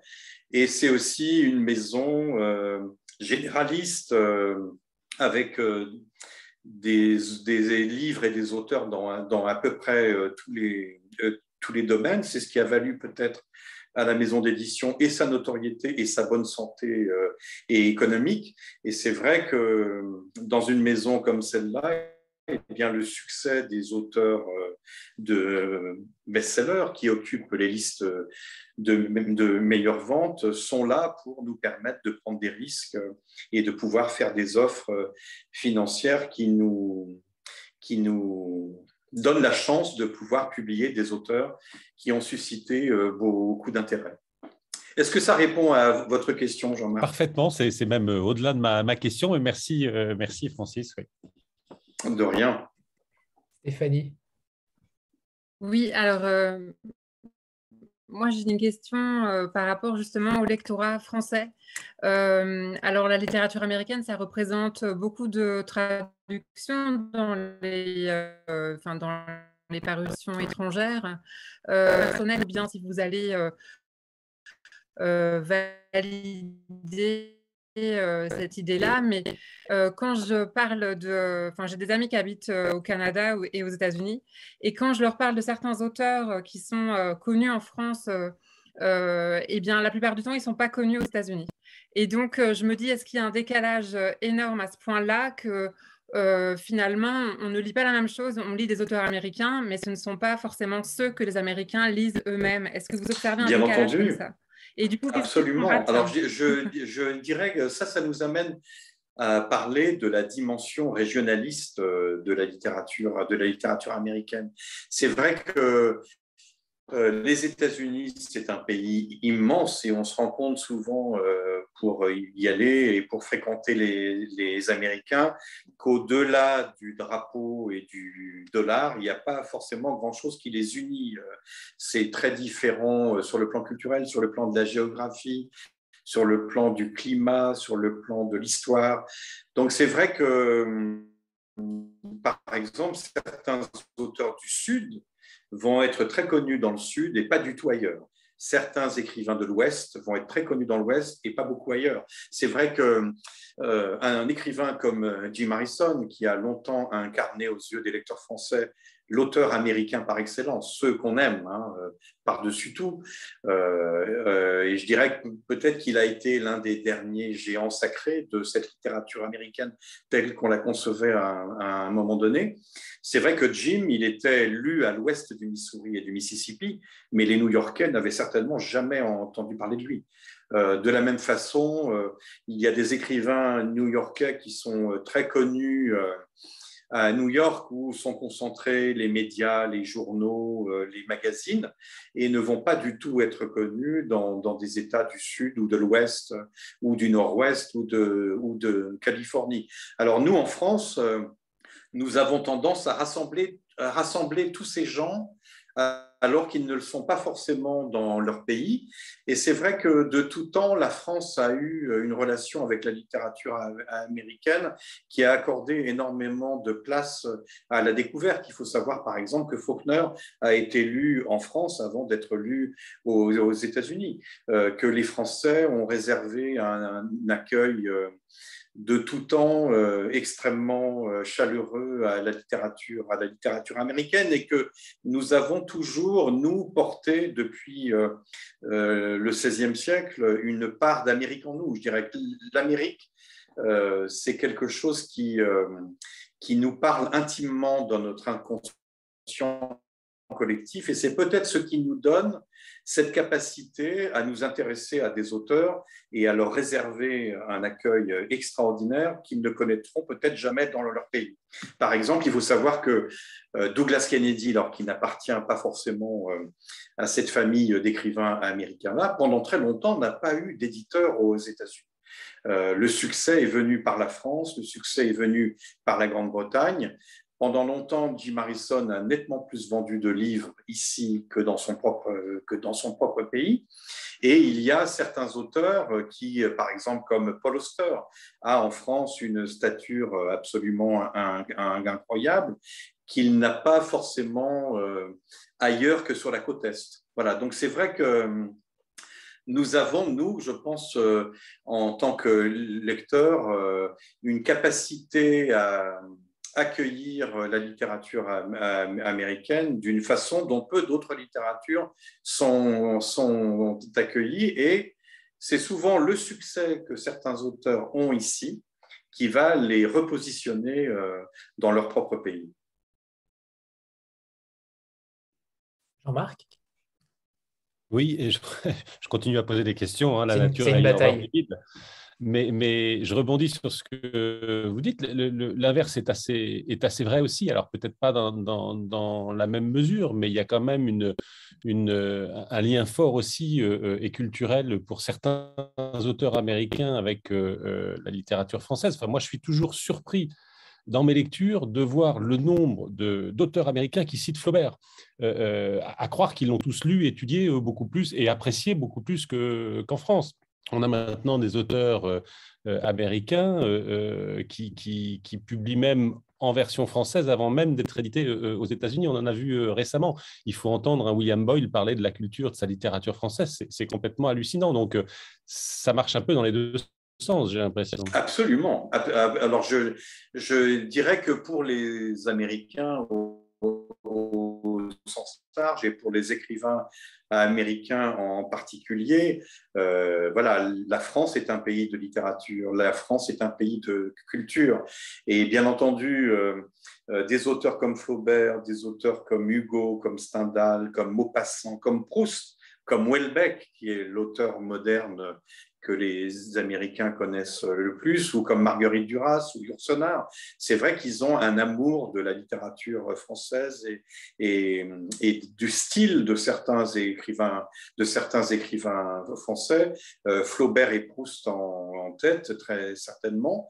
Et c'est vrai que pour un écrivain américain, la relation que les États-Unis entretiennent avec la France avant même qu'ils ne deviennent les États-Unis, euh, justement, euh, je dirais que c'est vrai qu'on a cette relation très, très, très particulière et très ancienne, à tel point que pour un écrivain américain, euh, un auteur de littérature, être publié en France, c'est vraiment la consécration de leur statut d'écrivain. il y a souvent des auteurs qui ont été traduits dans tous les pays et à qui il manque la France. Eh bien, je crois que c'est vraiment une véritable souffrance pour un écrivain d'être traduit partout, sauf en France, et de ne pas être en mesure de venir à Paris, par exemple. Je dirais que c'est vrai que euh, comment dirais-je, Paris tient une place aussi dans l'inconscient collectif des auteurs américains, et ça, on le doit à Fitzgerald, on le doit à Hemingway, Dos Passos, Faulkner, qui sont venus ici et qui ont créé un peu ce mythe de la, la, de la présence de la vie de Paris. Je pense aussi à James Baldwin, à Richard Wright, à, Ralph Ellison, qui, sont venus ici et à tous les autres. Mais à l'inverse, il y a ce dont les agents et les éditeurs américains parlent, qui s'appelle The French Curse, la malédiction française. Souvent, quand les Français s'emballent pour un, auteur américain et qui sont les premiers à l'acheter, euh, tous craignent que euh, finalement ça veut dire que ce livre ne pourra pas du tout être publié dans d'autres pays. Voilà, je dirais qu'on a, on a cette euh, relation si singulière avec euh, les États-Unis et avec euh, l'Amérique, un grand nombre d'auteurs américains sont traduits euh, dans notre pays à un moment où ils ne le sont pas forcément ailleurs. Et moi, je l'ai vu récemment avec certains auteurs que j'ai publiés, eh bien, la réception, la réception critique de certains livres, je pense notamment au premier roman de Stephen Markley, Ohio. Euh, la façon dont ce livre a été reçu en France a permis à l'agent de céder les droits dans d'autres pays. Euh, c'est la, même chose quand un roman euh, d'un auteur américain rencontre un grand succès en, France, eh bien, ça va déboucher sur d'autres d'autres contrats de traduction dans d'autres langues. Donc c'est vrai qu'on a une relation très particulière et c'est valable, dans, valable dans les deux sens. La France tient une large part dans la littérature américaine, chez les écrivains américains, chez les éditeurs américains. Voilà, c'est vrai qu'on est vu comme un vieux pays de littérature, de culture. Et pour les auteurs américains, c'est un pays où ils se disent que les écrivains ont un statut particulier qu'ils aimeraient bien euh, euh, avoir dans, leur propre pays. J'aimerais avoir votre avis, Francis, sur, sur notamment l'appropriation culturelle et, notamment sur ce qui s'est passé aux États-Unis avec Janine Cummins, qu'on recevra d'ailleurs bientôt. mais justement, est-ce que vous avez été confronté à, ces auteurs, à des auteurs qui, en ce sens, euh, peut-être qu'avec leur récit, euh, est-ce que leur roman était euh, moins incarné? Est-ce que leur texte était moins incarné que des autochtones, par exemple? Est-ce que ça vous est arrivé justement de publier des auteurs en ce sens? Ou si cela arrive, quelle est votre position là-dessus? Alors, moi, je, dirais que pour moi, la littérature, c'est le domaine de la liberté par excellence. Je crois qu'un écrivain, il, doit être à même de pouvoir écrire sur ce dont il, a envie de, parler, sur ce sur quoi il a envie de travailler.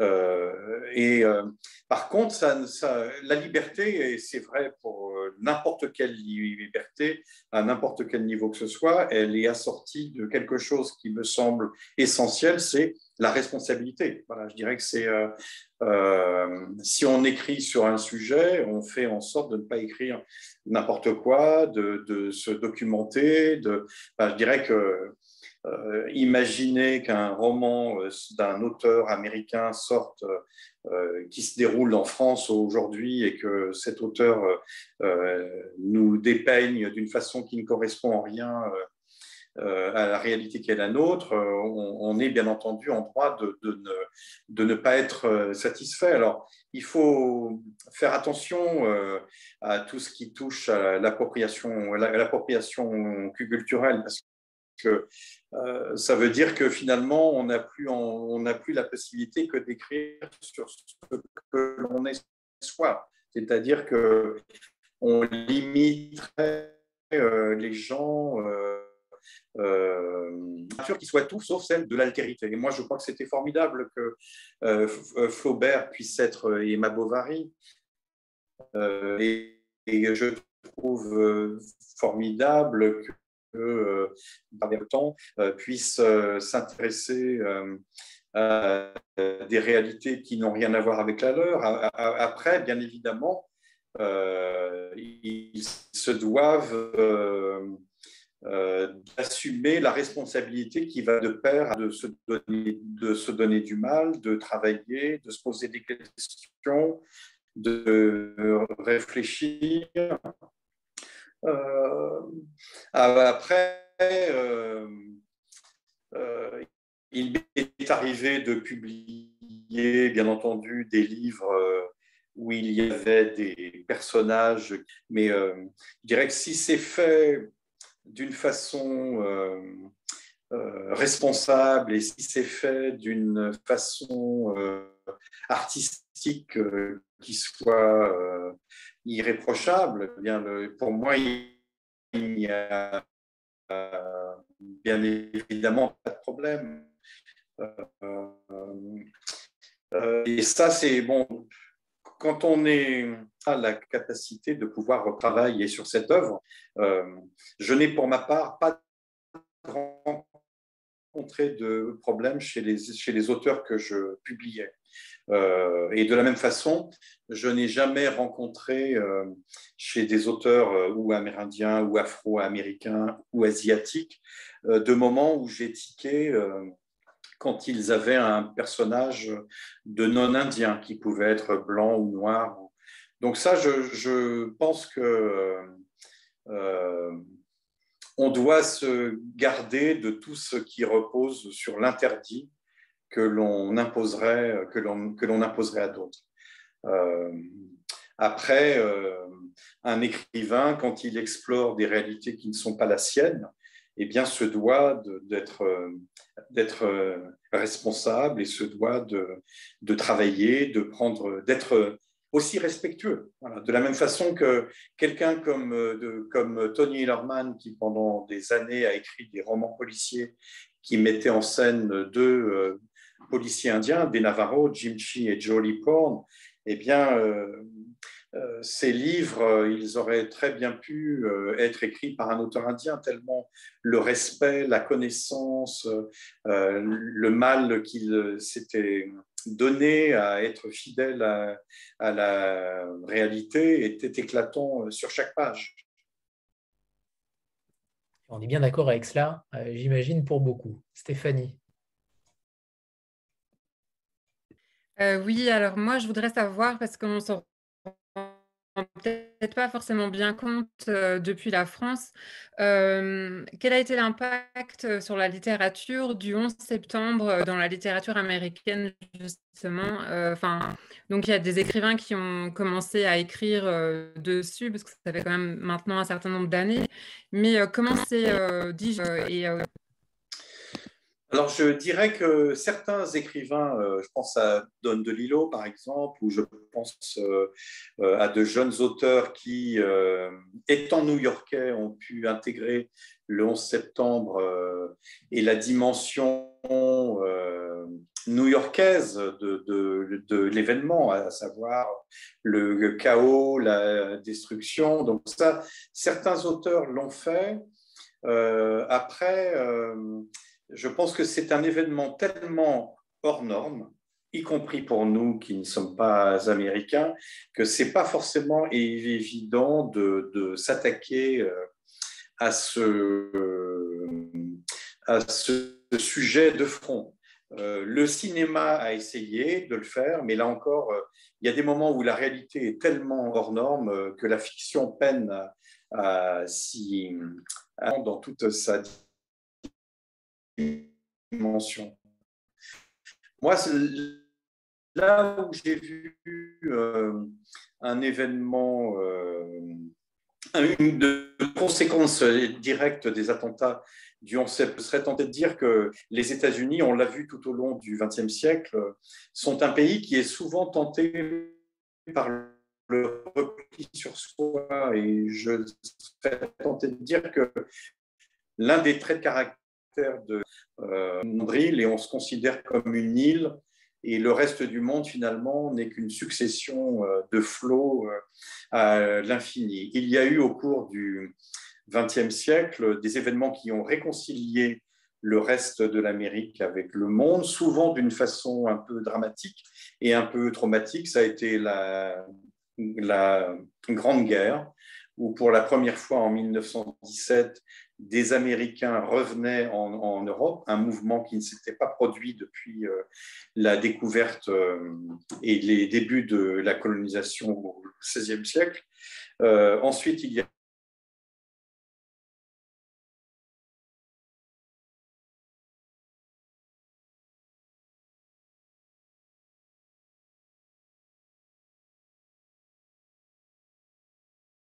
était un endroit qui méritait qu'on lui accorde toute son attention et que euh, l'Amérique ne pouvait pas euh, ne pas entretenir un dialogue euh, avec le monde, une vigilance. C'est vrai que on se dit que les terroristes des attentats du 11 septembre, qui étaient à peu près tous saoudiens, qui à une époque euh, avait été même euh, formé avec euh, l'argent de la CIA, ce qui était le cas d'Oussama Ben Laden à un moment donné, pour des raisons de politique au Moyen-Orient. Si les Américains avaient peut-être fait un peu plus attention à ce qui se passait là, peut-être qu'ils auraient vu venir ce qui s'est produit ce jour-là. Alors, ce qui a été la conséquence directe des attentats du, 11 septembre, c'est qu'on a vu toute une génération de jeunes écrivains américains écrire des livres qui, se, passaient partout, sauf aux États-Unis. Euh, avec des personnages euh, d'Américains, bien évidemment, mais en Amérique latine, en ex-Union soviétique, en Europe, en Extrême-Orient, au Moyen-Orient, en Afrique, et aussi euh, voir publié par des éditeurs américains toute une génération de jeunes auteurs qui n'était pas né aux États-Unis. Ça, c'est quelque chose d'assez marquant parce que pendant très longtemps, euh, l'écrivain américain, par, par excellence, il était blanc, anglo-saxon, bien sûr, d'abord masculin, blanc, anglo-saxon et protestant.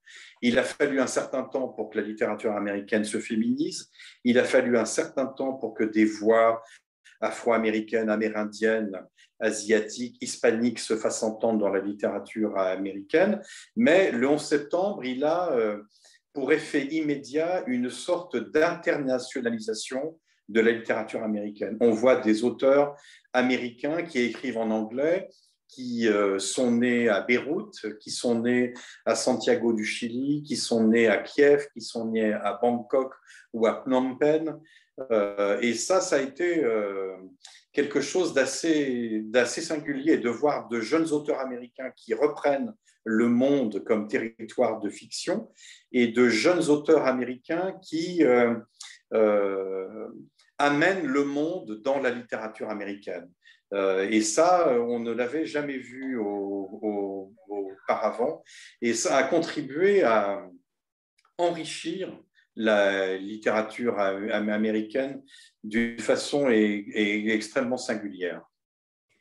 Est-ce que justement c'est euh, entre guillemets euh, différent avec le mandat de Donald Trump ou justement là peut-être les Américains se sont sentis euh, les romanciers, en tout cas, ont eu envie de décrire, pour le coup, pas le monde, mais ce qui se passait actuellement dans leur pays, puisqu'ils considéraient euh, évidemment que c'était euh, plutôt inquiétant. Ah, bien, évidemment, je dirais que le mandat de Donald Trump, de ce point de vue-là, a été un réveil un peu douloureux pour beaucoup d'écrivains, pour beaucoup d'intellectuels américains. Et je dirais qu'on en paye toujours le prix aux États-Unis comme ailleurs. C'est vrai qu'on a vu à quel point euh, le mandat de Donald Trump avait fragilisé la démocratie, avait euh, augmenté euh, la capacité de nuisance du complotisme, du populisme. Je dirais que ce qui s'est passé aux États-Unis sous la présidence Trump, c'est certainement l'un des plus grands dommages qui a été causé euh, à notre euh, monde et à notre système démocratique, y compris euh, dans certains pays à travers le monde, mais plus, plus précisément les démocraties européennes. Et c'est vrai que ça a peut-être fait rappeler euh, à toute une génération euh, d'écrivains américains qui avaient eu tendance à l'oublier euh, que la littérature se doit quelque part d'être aussi politique, qu'elle est porteuse d'un idéal, qu'elle est porteuse de, de valeurs et que je serais tenté de dire que là aussi, il y a une responsabilité qui va de pair avec euh, cette liberté et cette euh, démocratie. Et on a eu parfois trop tendance à considérer les choses comme, euh, comme, étant acquises. Et on a peut-être un peu parfois tenté que nous étions par l'angélisme de, des United Colors de Benetton ou tenté par l'angélisme aussi euh, euh, consistant à voir dans l'élection de Barack Obama le début d'une nouvelle ère où tout serait euh, formidable et tout, serait magnifique, eh bien, je, pense voilà, qu'on a, qu'on a réalisé qu'il fallait que nous soyons aussi, nous, celles et ceux qui veillent. Voilà. Et je crois que là où les auteurs américains euh, ont tiré un enseignement particulier de cette période, eh bien, c'est dans la renaissance du politique au sens noble du terme hein, dans la littérature. et d'ailleurs, vous allez voir à, quel point le prochain livre de Louise Hendrick, qui vient de sortir aux États-Unis, qui paraîtra à la rentrée littéraire 2023, est un livre éminemment politique. Et je pense que s'il n'y avait pas eu le mandat de Donald Trump, elle n'aurait pas écrit un livre comme celui-là. Euh, et je crois que euh, les, jeunes auteurs américains, alors il faut du temps pour que la littérature digère euh, les événements et qu'elle les restitue. Les Américains ont généralement tendance à aller beaucoup plus vite en besogne que les auteurs français. nous, on compte sur les doigts d'une main les livres consacrés à la guerre d'Algérie. Aux États-Unis, la fiction consacrée à la guerre du, Vietnam est absolument euh, euh, riche et diverse. Mais en tous les cas, on sent bien qu'il y a dans la littérature américaine qui s'écrit aujourd'hui une dimension de combat, euh, une dimension de militantisme, là aussi dans le sens noble du terme. ça peut être socialement, ça peut être pour l'environnement, ça peut être pour la défense des droits de telle ou telle euh, minorité ethnique ou minorité euh, sociétale. Euh, voilà, je pense que est revenu peut-être la notion de responsabilité et puis aussi la fin. Je, dirais que les attentats du, 11 septembre, comme le mandat de Donald Trump, sont pour moi des formes de perte d'innocence. Voilà. C'est vrai que quand on est euh, trop innocent, quand on est trop naïf, finalement, on ne voit venir le danger que beaucoup trop tard. Et euh, on se rend compte, hein, moi je, vois, j'étais effaré de voir qu'aux États-Unis, certains livres sont interdits dans des bibliothèques euh, dans des États tenus par des gouverneurs euh, républicains. Euh, ça peut être le Mouse de Spiegelman, ça peut être un roman qui traite du racisme ou de l'homosexualité ou de la Shoah. voilà, pour ça, on se dit, mais c'est quand même invraisemblable. Et je crois que ça nous rappelle et ça rappelle les écrivains, comme tout le monde d'ailleurs, euh, les artistes, quels qu'ils soient, et les citoyens, quels qu'ils soient, que nous nous devons d'être vigilants et de devoir euh, euh, veiller à ce que les choses ne dérapent pas et veiller à ne pas permettre que tous les discours soient tenus, que des choses puissent être remises en question, qu'il s'agisse d'acquis ou de vérité euh, historique euh, et établie. On le voit en ce moment avec la, avec la campagne d'Éric Zemmour. Je dirais que c'est vrai qu'il nous faut être vigilants les uns les autres, et les artistes et les écrivains et les créateurs doivent être euh, au premier rang de ces vigilants-là. Merci. Anne? Bonsoir à tous, bonsoir Francis, merci pour cette euh, rencontre, pour le temps que vous nous consacrez, c'est passionnant. J'ai une petite question concernant le Festival America, je ne sais pas si vous pourrez y répondre, mais je vais quand même tenter ma chance. D'abord, est-on sûr qu'il aura lieu cette année? Et, et, ensuite, est-ce que vous avez déjà quelques noms d'auteurs à nous donner en avant-première pour nous faire rêver un petit peu? Absolument. Alors écoutez, il aura su, on travaille en, en ce moment, bien évidemment, à la prochaine édition qui aura lieu du 22 au 25 septembre 2022. ce sera la dixième édition puisqu'on n'a pas pu avoir de festival en 2020, qu'il a été reporté en 2021 et qu'on a annulé à cause euh, du Covid euh, cette édition 2020. Euh, Donc 2022, 20e anniversaire, et on va accueillir, ce sera aussi le 530e anniversaire de la découverte de l'Amérique, 1492-2022. On a beaucoup parlé de littérature autochtone eh bien, nous allons accueillir plus d'une vingtaine d'écrivains du Canada et des États-Unis. Euh, je vous entendais parler euh, euh, de Michel Jean, de Carl-Henri Picard-Sioui. voilà, ils seront à, Vincennes avec des gens comme Louise Ardry, comme David Troyer, comme. Enfin voilà, la, liste est longue, mais une grande délégation d'auteurs autochtones. Et on va aussi euh, beaucoup s'intéresser à la question des voix, voilà, la voix des écrivains, à quoi sert la voix d'un écrivain. Il y aura euh, certains des auteurs qui étaient là en 2002. On, accueillera de nouveau Russell Banks et Richard Ford, qui avaient été parmi les premiers à répondre à notre invitation. Il y aura aussi une grande dame de la littérature américaine qui n'est jamais venue, qui s'appelle Joyce Carol Oates, et puis euh, toute une, euh, toute une délégation euh, d'auteurs, énormément de femmes, énormément d'auteurs engagés au sein de, leur communauté afro-américaine, hispanique, asiatique. On va essayer d'avoir une, Amérique qui soit, je dirais, tout le contraire de ce qu'a été euh, dans sa tête euh, la mérite de Trump pendant, euh, quatre années. voilà, on va, parler énormément de ce qui nous différencie, mais aussi de ce qui nous rapproche. Alors, la liste des auteurs est riche, hein, je ne pourrais pas tous les citer, mais il y aura Viet Thanh Nguyen qui a eu le, le pré-Pulitzer il y a quelques années pour le, le sympathisant. Il y aura euh, euh, c'est déjà beaucoup là. Déjà. Ouais, enfin, vous l'aurez bientôt. Il y aura un communiqué avec. Il y aura l'auteur de Betty qui a rencontré euh, un, grand succès en 2020. Il y aura André Siman, l'auteur du roman Call Me by Your Name, qui a été euh, porté à l'écran. Il y aura Armistead Maupin, l'auteur euh, légendaire des Chroniques de San Francisco. Il y aura probablement Jonathan Franzen, l'auteur des Corrections. Il y aura Natasha Trezaway, euh, l'auteur de Memorial Drive, dont on a beaucoup parlé cet, automne. enfin voilà, beaucoup d'auteurs et beaucoup de gens à découvrir et, à découvrir également. Merci. Tu as bien fait de tenter ta chance, Anne. tu as bien fait.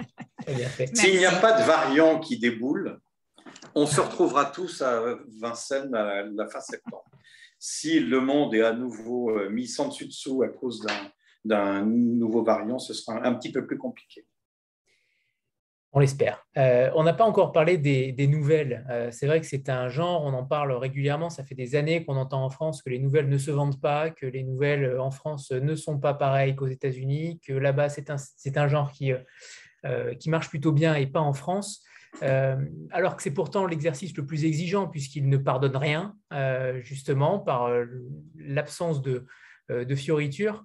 Comment vous expliquez cette faible médiatisation euh, que vous essayez, vous aussi, euh, en publiant régulièrement? On n'a pas encore parlé des trois collections que, que vous défendez, mais ce serait intéressant aussi d'en parler, que ce soit Terre d'Amérique, Terre indienne ou Latitude. mais ces nouvelles-là, vous y tenez beaucoup. Vous êtes un fan de Raymond Carver, entre autres. Comment vous expliquez qu'en France, on, a, on manque encore d'accès à ce genre-là? Alors, je crois que il y a, une, raison euh, qui fait que ce genre est plus populaire aux États-Unis, c'est que les gens n'ont pas besoin d'acheter des livres pour lire des nouvelles. Il y a des magazines où chaque semaine, les lecteurs, et qui peuvent être des magazines d'actualité, hein, où, chaque semaine, les lecteurs vont pouvoir découvrir un, écrivain en lisant une, une nouvelle. Pour moi, je dirais que la nouvelle, c'est le genre littéraire euh, par, euh, par, excellence. La nouvelle ne souffre pas la médiocrité, ou alors on ne va pas, euh, on ne va, on ne va pas jusqu'au bout. Et c'est souvent euh, le seul texte littéraire qu'on va pouvoir lire en ligne, qu'on va pouvoir lire dans un magazine, qu'on va pouvoir lire dans une revue.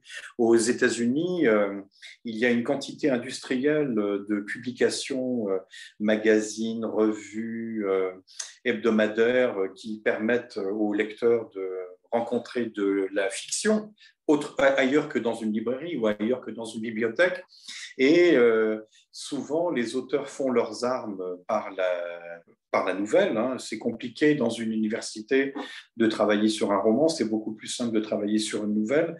Ces nouvelles, elles sont récompensées par des prix. Euh, il y a euh, une quantité industrielle de résidences qui sont offertes à des écrivains, de bourses. Je dirais que c'est vraiment la façon par laquelle des écrivains entament leur, carrière, hein, de la même façon qu'on ne devient pas musicien euh, sans s'entraîner et sans apprendre. On ne commence pas à être musicien en donnant un, concert, de, deux heures, mais en faisant une apparition de 15 minutes en ouverture euh, du concert d'un artiste plus reconnu. Donc c'est vrai qu'il y a... Euh, dans la littérature américaine ce goût pour la nouvelle, cette tradition pour la nouvelle que nous avons eue en France à une époque. Hein. Des gens comme euh, Maupassant, Flaubert euh, et beaucoup d'autres ont écrit des textes courts ou ont feuilletonné au XIXe siècle. En France, on a eu, dans le courant du XXe siècle, le postulat qui s'est érigé comme quoi le roman était la forme littéraire euh, par excellence moi, je m'élève un peu contre cette, contre cette idée. Et c'est vrai que souvent, euh, j'ai découvert des écrivains grâce à leur recueil de, à leur recueil de, nouvelles. J'ai eu la chance de publier certains auteurs euh, reconnus maintenant grâce à des nouvelles. Je dirais que c'est vrai que je paye, je, j'allais faire un anglicisme. J'accorde de l'attention, et non pas je paye de l'attention, j'accorde de l'attention euh, à des recueils de nouvelles de, jeunes auteurs, pas forcément publiés par de grandes maisons, parce que c'est souvent pour moi le, moyen de trouver des gens euh, qui ont ce petit quelque chose que beaucoup d'autres n'ont pas. Je dirais l'univers euh, d'un écrivain, euh, on est en mesure de le, de le déceler. quand on est face à quelqu'un qui écrit un recueil de nouvelles irréprochable, où forcément toutes n'atteignent pas nécessairement la même, intensité.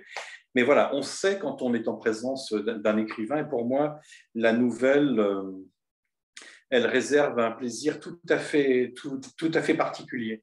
Elle offre la possibilité en une soirée eh bien, d'avoir euh, euh, un texte qui contient un monde en soi et qui va nous permettre euh, de vivre une expérience, de partager euh, le quotidien de personnages euh, d'une façon unique. et c'est vrai que les éditeurs français ont peur des nouvelles parce que, un, elles ne se vendent pas, ou elles ont du mal à se vendre. Deux, les lecteurs font la, font la fine bouche. Euh, donc il y a toute une dimension euh, militante pour la nouvelle. Je pense être, sans me tromper, l'un des éditeurs euh, français en littérature étrangère qui a publié le plus de recueils de nouvelles. Je pense que je dois en avoir à mon catalogue pas loin d'une cinquantaine. et c'est vrai que je continue à le faire. J'ai lu et j'ai découvert, grâce à un texte lu sur Internet, parce qu'on doit aussi dire que euh, la littérature euh, américaine aujourd'hui, elle s'écrit aussi sur Internet. Ça m'a permis de découvrir un jeune auteur indien qui est originaire du Maine, qui est Penobscot, une tribu dont on n'entend pas beaucoup parler. Il s'appelle Morgan Talty. Je pense à lui parce que son livre sort dans quelques semaines aux, aux, États-Unis. Et sans, euh, le travail euh, qui est fait par des magazines en ligne, par des revues, euh, eh bien, je n'aurais pas découvert euh, ce jeune auteur qui est un talent extrêmement singulier et extrêmement fort, et on publiera son recueil de, nouvelles probablement en 2023. voilà, donc je dirais que pour moi, la lecture de nouvelles, c'est non seulement défendre un genre que je place au plus haut, euh, mais c'est aussi euh, la façon de découvrir euh, des écrivains, de leur mettre le pied à, les trier. et c'est une façon aussi de repérer des gens. Voilà. Je n'ai jamais été, été déçu, bien au, bien au contraire. les auteurs qui m'avaient ébloui avec leurs nouvelles sont des gens qui ont continué à me surprendre et à me, et à me combler en tant que lecteur par la suite. Vous dites souvent que la littérature indienne, et je reviens euh, justement à Louis Erdrich, euh, que la littérature indienne, c'est un petit peu le, la littérature américaine par excellence, euh, et notamment par son oralité. est-ce que c'est, est-ce que justement, et j'avais une question aussi un petit peu plus complémentaire, c'est on entend peu parler des Indiens d'Amérique, de moins en moins en tout cas. Euh, est-ce que la question noire, justement, est-ce que le racisme aux États-Unis a éclipsé la question indienne? Est-ce qu'il euh, ne peut pas y avoir aux États-Unis deux mêmes combats euh, sur le même plan? Alors, il y en a forcément un. la grande différence entre les Noirs américains et les Indiens, c'est qu'ils ne vivent pas nécessairement au même endroit.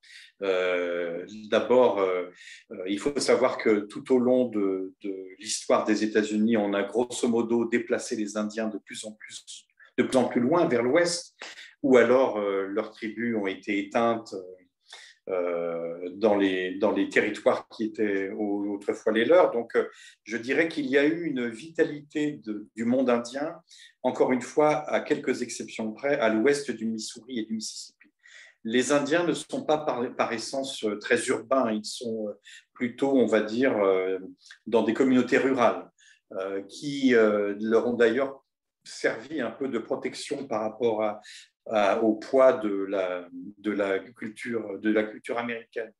Donc je dirais que globalement, les Indiens, et d'ailleurs c'est comme ça qu'on les appelait dans l'inconscient collectif américain, on les appelait prairie niggers les nègres des prairies. Ils ont rempli la fonction que les Noirs occupaient dans le sud ou dans le nord euh, et euh, ils ont partagé euh, les, mêmes, les mêmes problèmes, ils ont souffert de la même discrimination. Mais c'est vrai qu'on ne s'est pas beaucoup intéressé à l'Amérique rurale au fil du XXe siècle, alors avec l'arrivée de Trump, on s'y est intéressé un peu davantage, mais pas forcément sous le meilleur angle. Mais c'est vrai que les Indiens sont aussi euh, numériquement nettement moins importants en termes de population que les Afro-Américains. Il y a, on va dire, 3 à 4 millions d'Indiens aux, États-Unis et il y a peut-être 10 fois plus, 10 fois plus de Noirs aujourd'hui. Donc je dirais que le poids électoral n'est pas le même. Et on a beau dire, mais euh, quand on ne pèse pas dans les élections, eh bien, c'est vrai en France, euh, aux États-Unis comme ailleurs, euh, eh bien, on n'existe pas dans le discours des hommes politiques. Et c'est vrai que euh, je dirais que le monde indien qui essaie de se relever de, siècles de quasi-destruction ou de menaces permanentes ne rêve pas forcément euh, de la même chose. Je dirais que les Afro-Américains souhaitent être traités plus justement et plus intégrés à la, société américaine. Et pour beaucoup, euh, les communautés tribales souhaitent pouvoir continuer à vivre en paix un peu à l'écart, tout en ayant droit aux mêmes choses, mais en essayant de protéger aussi euh, leur communauté, de protéger euh, leurs particularités. Voilà, c'est un pied, euh, un pied dans un monde ancien et un pied dans un monde, dans un monde moderne. Et je dirais que la différence aussi est que la culture afro-américaine et la culture, la, culture africaine, si on remonte le, temps. On ne peut pas dire que la culture de l'esclavage ou la culture des plantations soit quelque chose que, que les Noirs américains veulent, veulent protéger, même si, bien évidemment, la culture afro-américaine est, née de cet héritage terrible de l'esclavage. Alors que le monde indien souhaite euh, voir se maintenir euh, une culture qui est, qui est très ancienne. Euh, mais on, ce n'est pas parce qu'on ne les voit pas ou on ne les entend pas de France qu'ils ne sont pas extrêmement présents à l'endroit où ils vivent dans leurs États, euh, les, Indiens sont très présents politiquement, sont très présents socialement, écologiquement, au, niveau global des États-Unis, on ne le perçoit pas, mais quand on est sur place, au Nouveau-Mexique, en Arizona, en Californie, dans l'État de Washington, dans le Montana, le Wyoming, en Oklahoma, dans le Dakota du Nord, Dakota du Sud, au Nebraska. Il y a un poids, euh, un poids politique des Indiens. Pour quelle raison? C'est parce que euh, la démographie fait que dans ces États-là, ils pèsent. Euh, le Nouveau-Mexique, la population indienne, c'est 15% de, la population, globale. Le Montana, c'est peut-être 10%. Euh, là, on devient euh, une catégorie de citoyens qu'on ne peut plus ignorer et politiquement, le vote indien compte.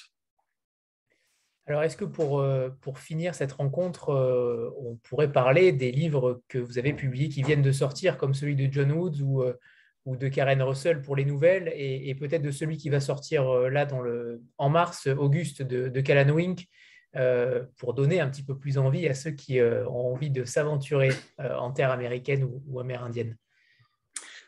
Alors John Woods, Jean-Marc en, parlait tout à l'heure, il serait peut-être plus à même encore moi en, tant que lecteur de dire ce, en quoi ce jeune écrivain est, particulier. C'est vrai que John Woods, c'est un auteur de l'Ohio. Alors l'Ohio, euh, dans Terre d'Amérique, c'est Donald Repolog, c'est Stephen Markley. Euh, euh, il donne à voir de l'intérieur cette Amérique de ces gens qui ont voté pour Donald Trump, hein, de ces pauvres blancs qui s'estiment un peu les, les laissés pour compte du rêve américain. Et on est dans une petite communauté qui s'appelle Barnesville, qui est bien entendu imaginaire, mais où les gens ont cédé leur bien-être en échange des chèques que l'industrie du gaz de schiste euh, leur donne euh, chaque mois pour euh, avoir occupé leur terrain. Donc ce sont des gens qui finalement vivent de ce avec quoi ils s'empoisonnent en même temps, c'est-à-dire des lieux qui vont devenir des lieux de destruction davantage que des lieux de vie. Et là, on va faire la connaissance d'une gamine de 18 ans qui n'a rien pour elle. Hein. Ses parents sont euh, absolument euh, atroce. Son petit frère est né euh, handicapé à cause de la pollution de l'eau, de l'air de l'endroit où, ils vivent. Mais cette gamine, elle est prête à tout pour s'en sortir et pour aller à l'université et pour fuir, fuir ce lieu. et à un moment donné, elle va se laisser embarquer dans une aventure un peu particulière qui va pouvoir euh, représenter le plus grand danger euh, sur ses rêves d'avenir euh, qui sont les siens. Et elle est prête à tout pour ne pas se laisser faire. Je dirais que pour moi, c'est la petite sœur tas, de, tas de personnages de la littérature ou du cinéma ou de la ou, de la, ou des séries télé américaines. Ça peut être la jeune Rose de Ozark, ça peut être l'un des personnages de, de certains auteurs de, romans noirs. Je dirais que ce n'est pas forcément l'Amérique dans ce qu'elle a d'ailleurs de plus aimable, hein, mais le mérite de John Wood, c'est de nous faire voir ces Américains-là euh, sans manichéisme, à la fois dans toute leur euh, humanité et en même temps aussi dans toutes leurs euh, problématiques. Karen Russell, dont vous parliez, c'est pour moi l'une des écrivaines les plus inventives de la littérature américaine contemporaine. Son imagination ne connaît pas de frontières. Et là, elle a choisi Flaubert, euh, puisque l'une des nouvelles qui donne son titre au, recueil euh, s'intéresse à la relation qu'Emma Bovary euh, entretient avec son petit lévrier.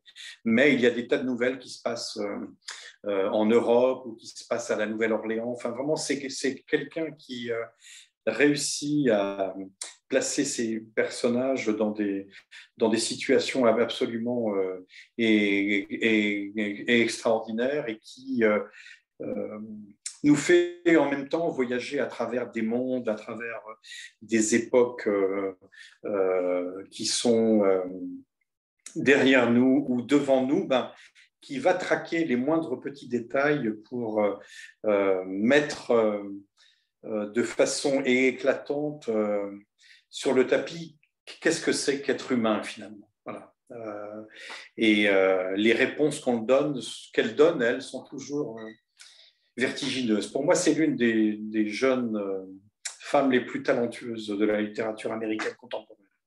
Certains d'entre vous l'avaient découvert avec Swamblandia, son premier roman qui se passait dans un parc d'attractions d'Ecati en Floride, tenu par une famille d'originaux. Euh, elle est en train de travailler là, sur un roman depuis pas mal d'années qui se passe euh, en Oklahoma dans les années 20. Voilà, je ne doute pas que ce sera un, immense livre parce que cette fille, rien ne l'arrête. Voilà, elle a un talent euh, inoxydable. Et on parlait tout à l'heure du, du, 11 septembre, le premier roman de Callan Wink qu'on avait découvert avec Courir au clair de lune avec un chien volé, qui est un recueil de nouvelles tout à fait extraordinaire qui se passait dans le Montana. On est toujours dans le Montana aujourd'hui. Et Callan Wink réussit à, nous entraîner dans la vie de cette génération de jeunes Américains euh, dont le 11 septembre a représenté d'une façon symbolique cette perte de l'innocence dont je parlais tout à l'heure.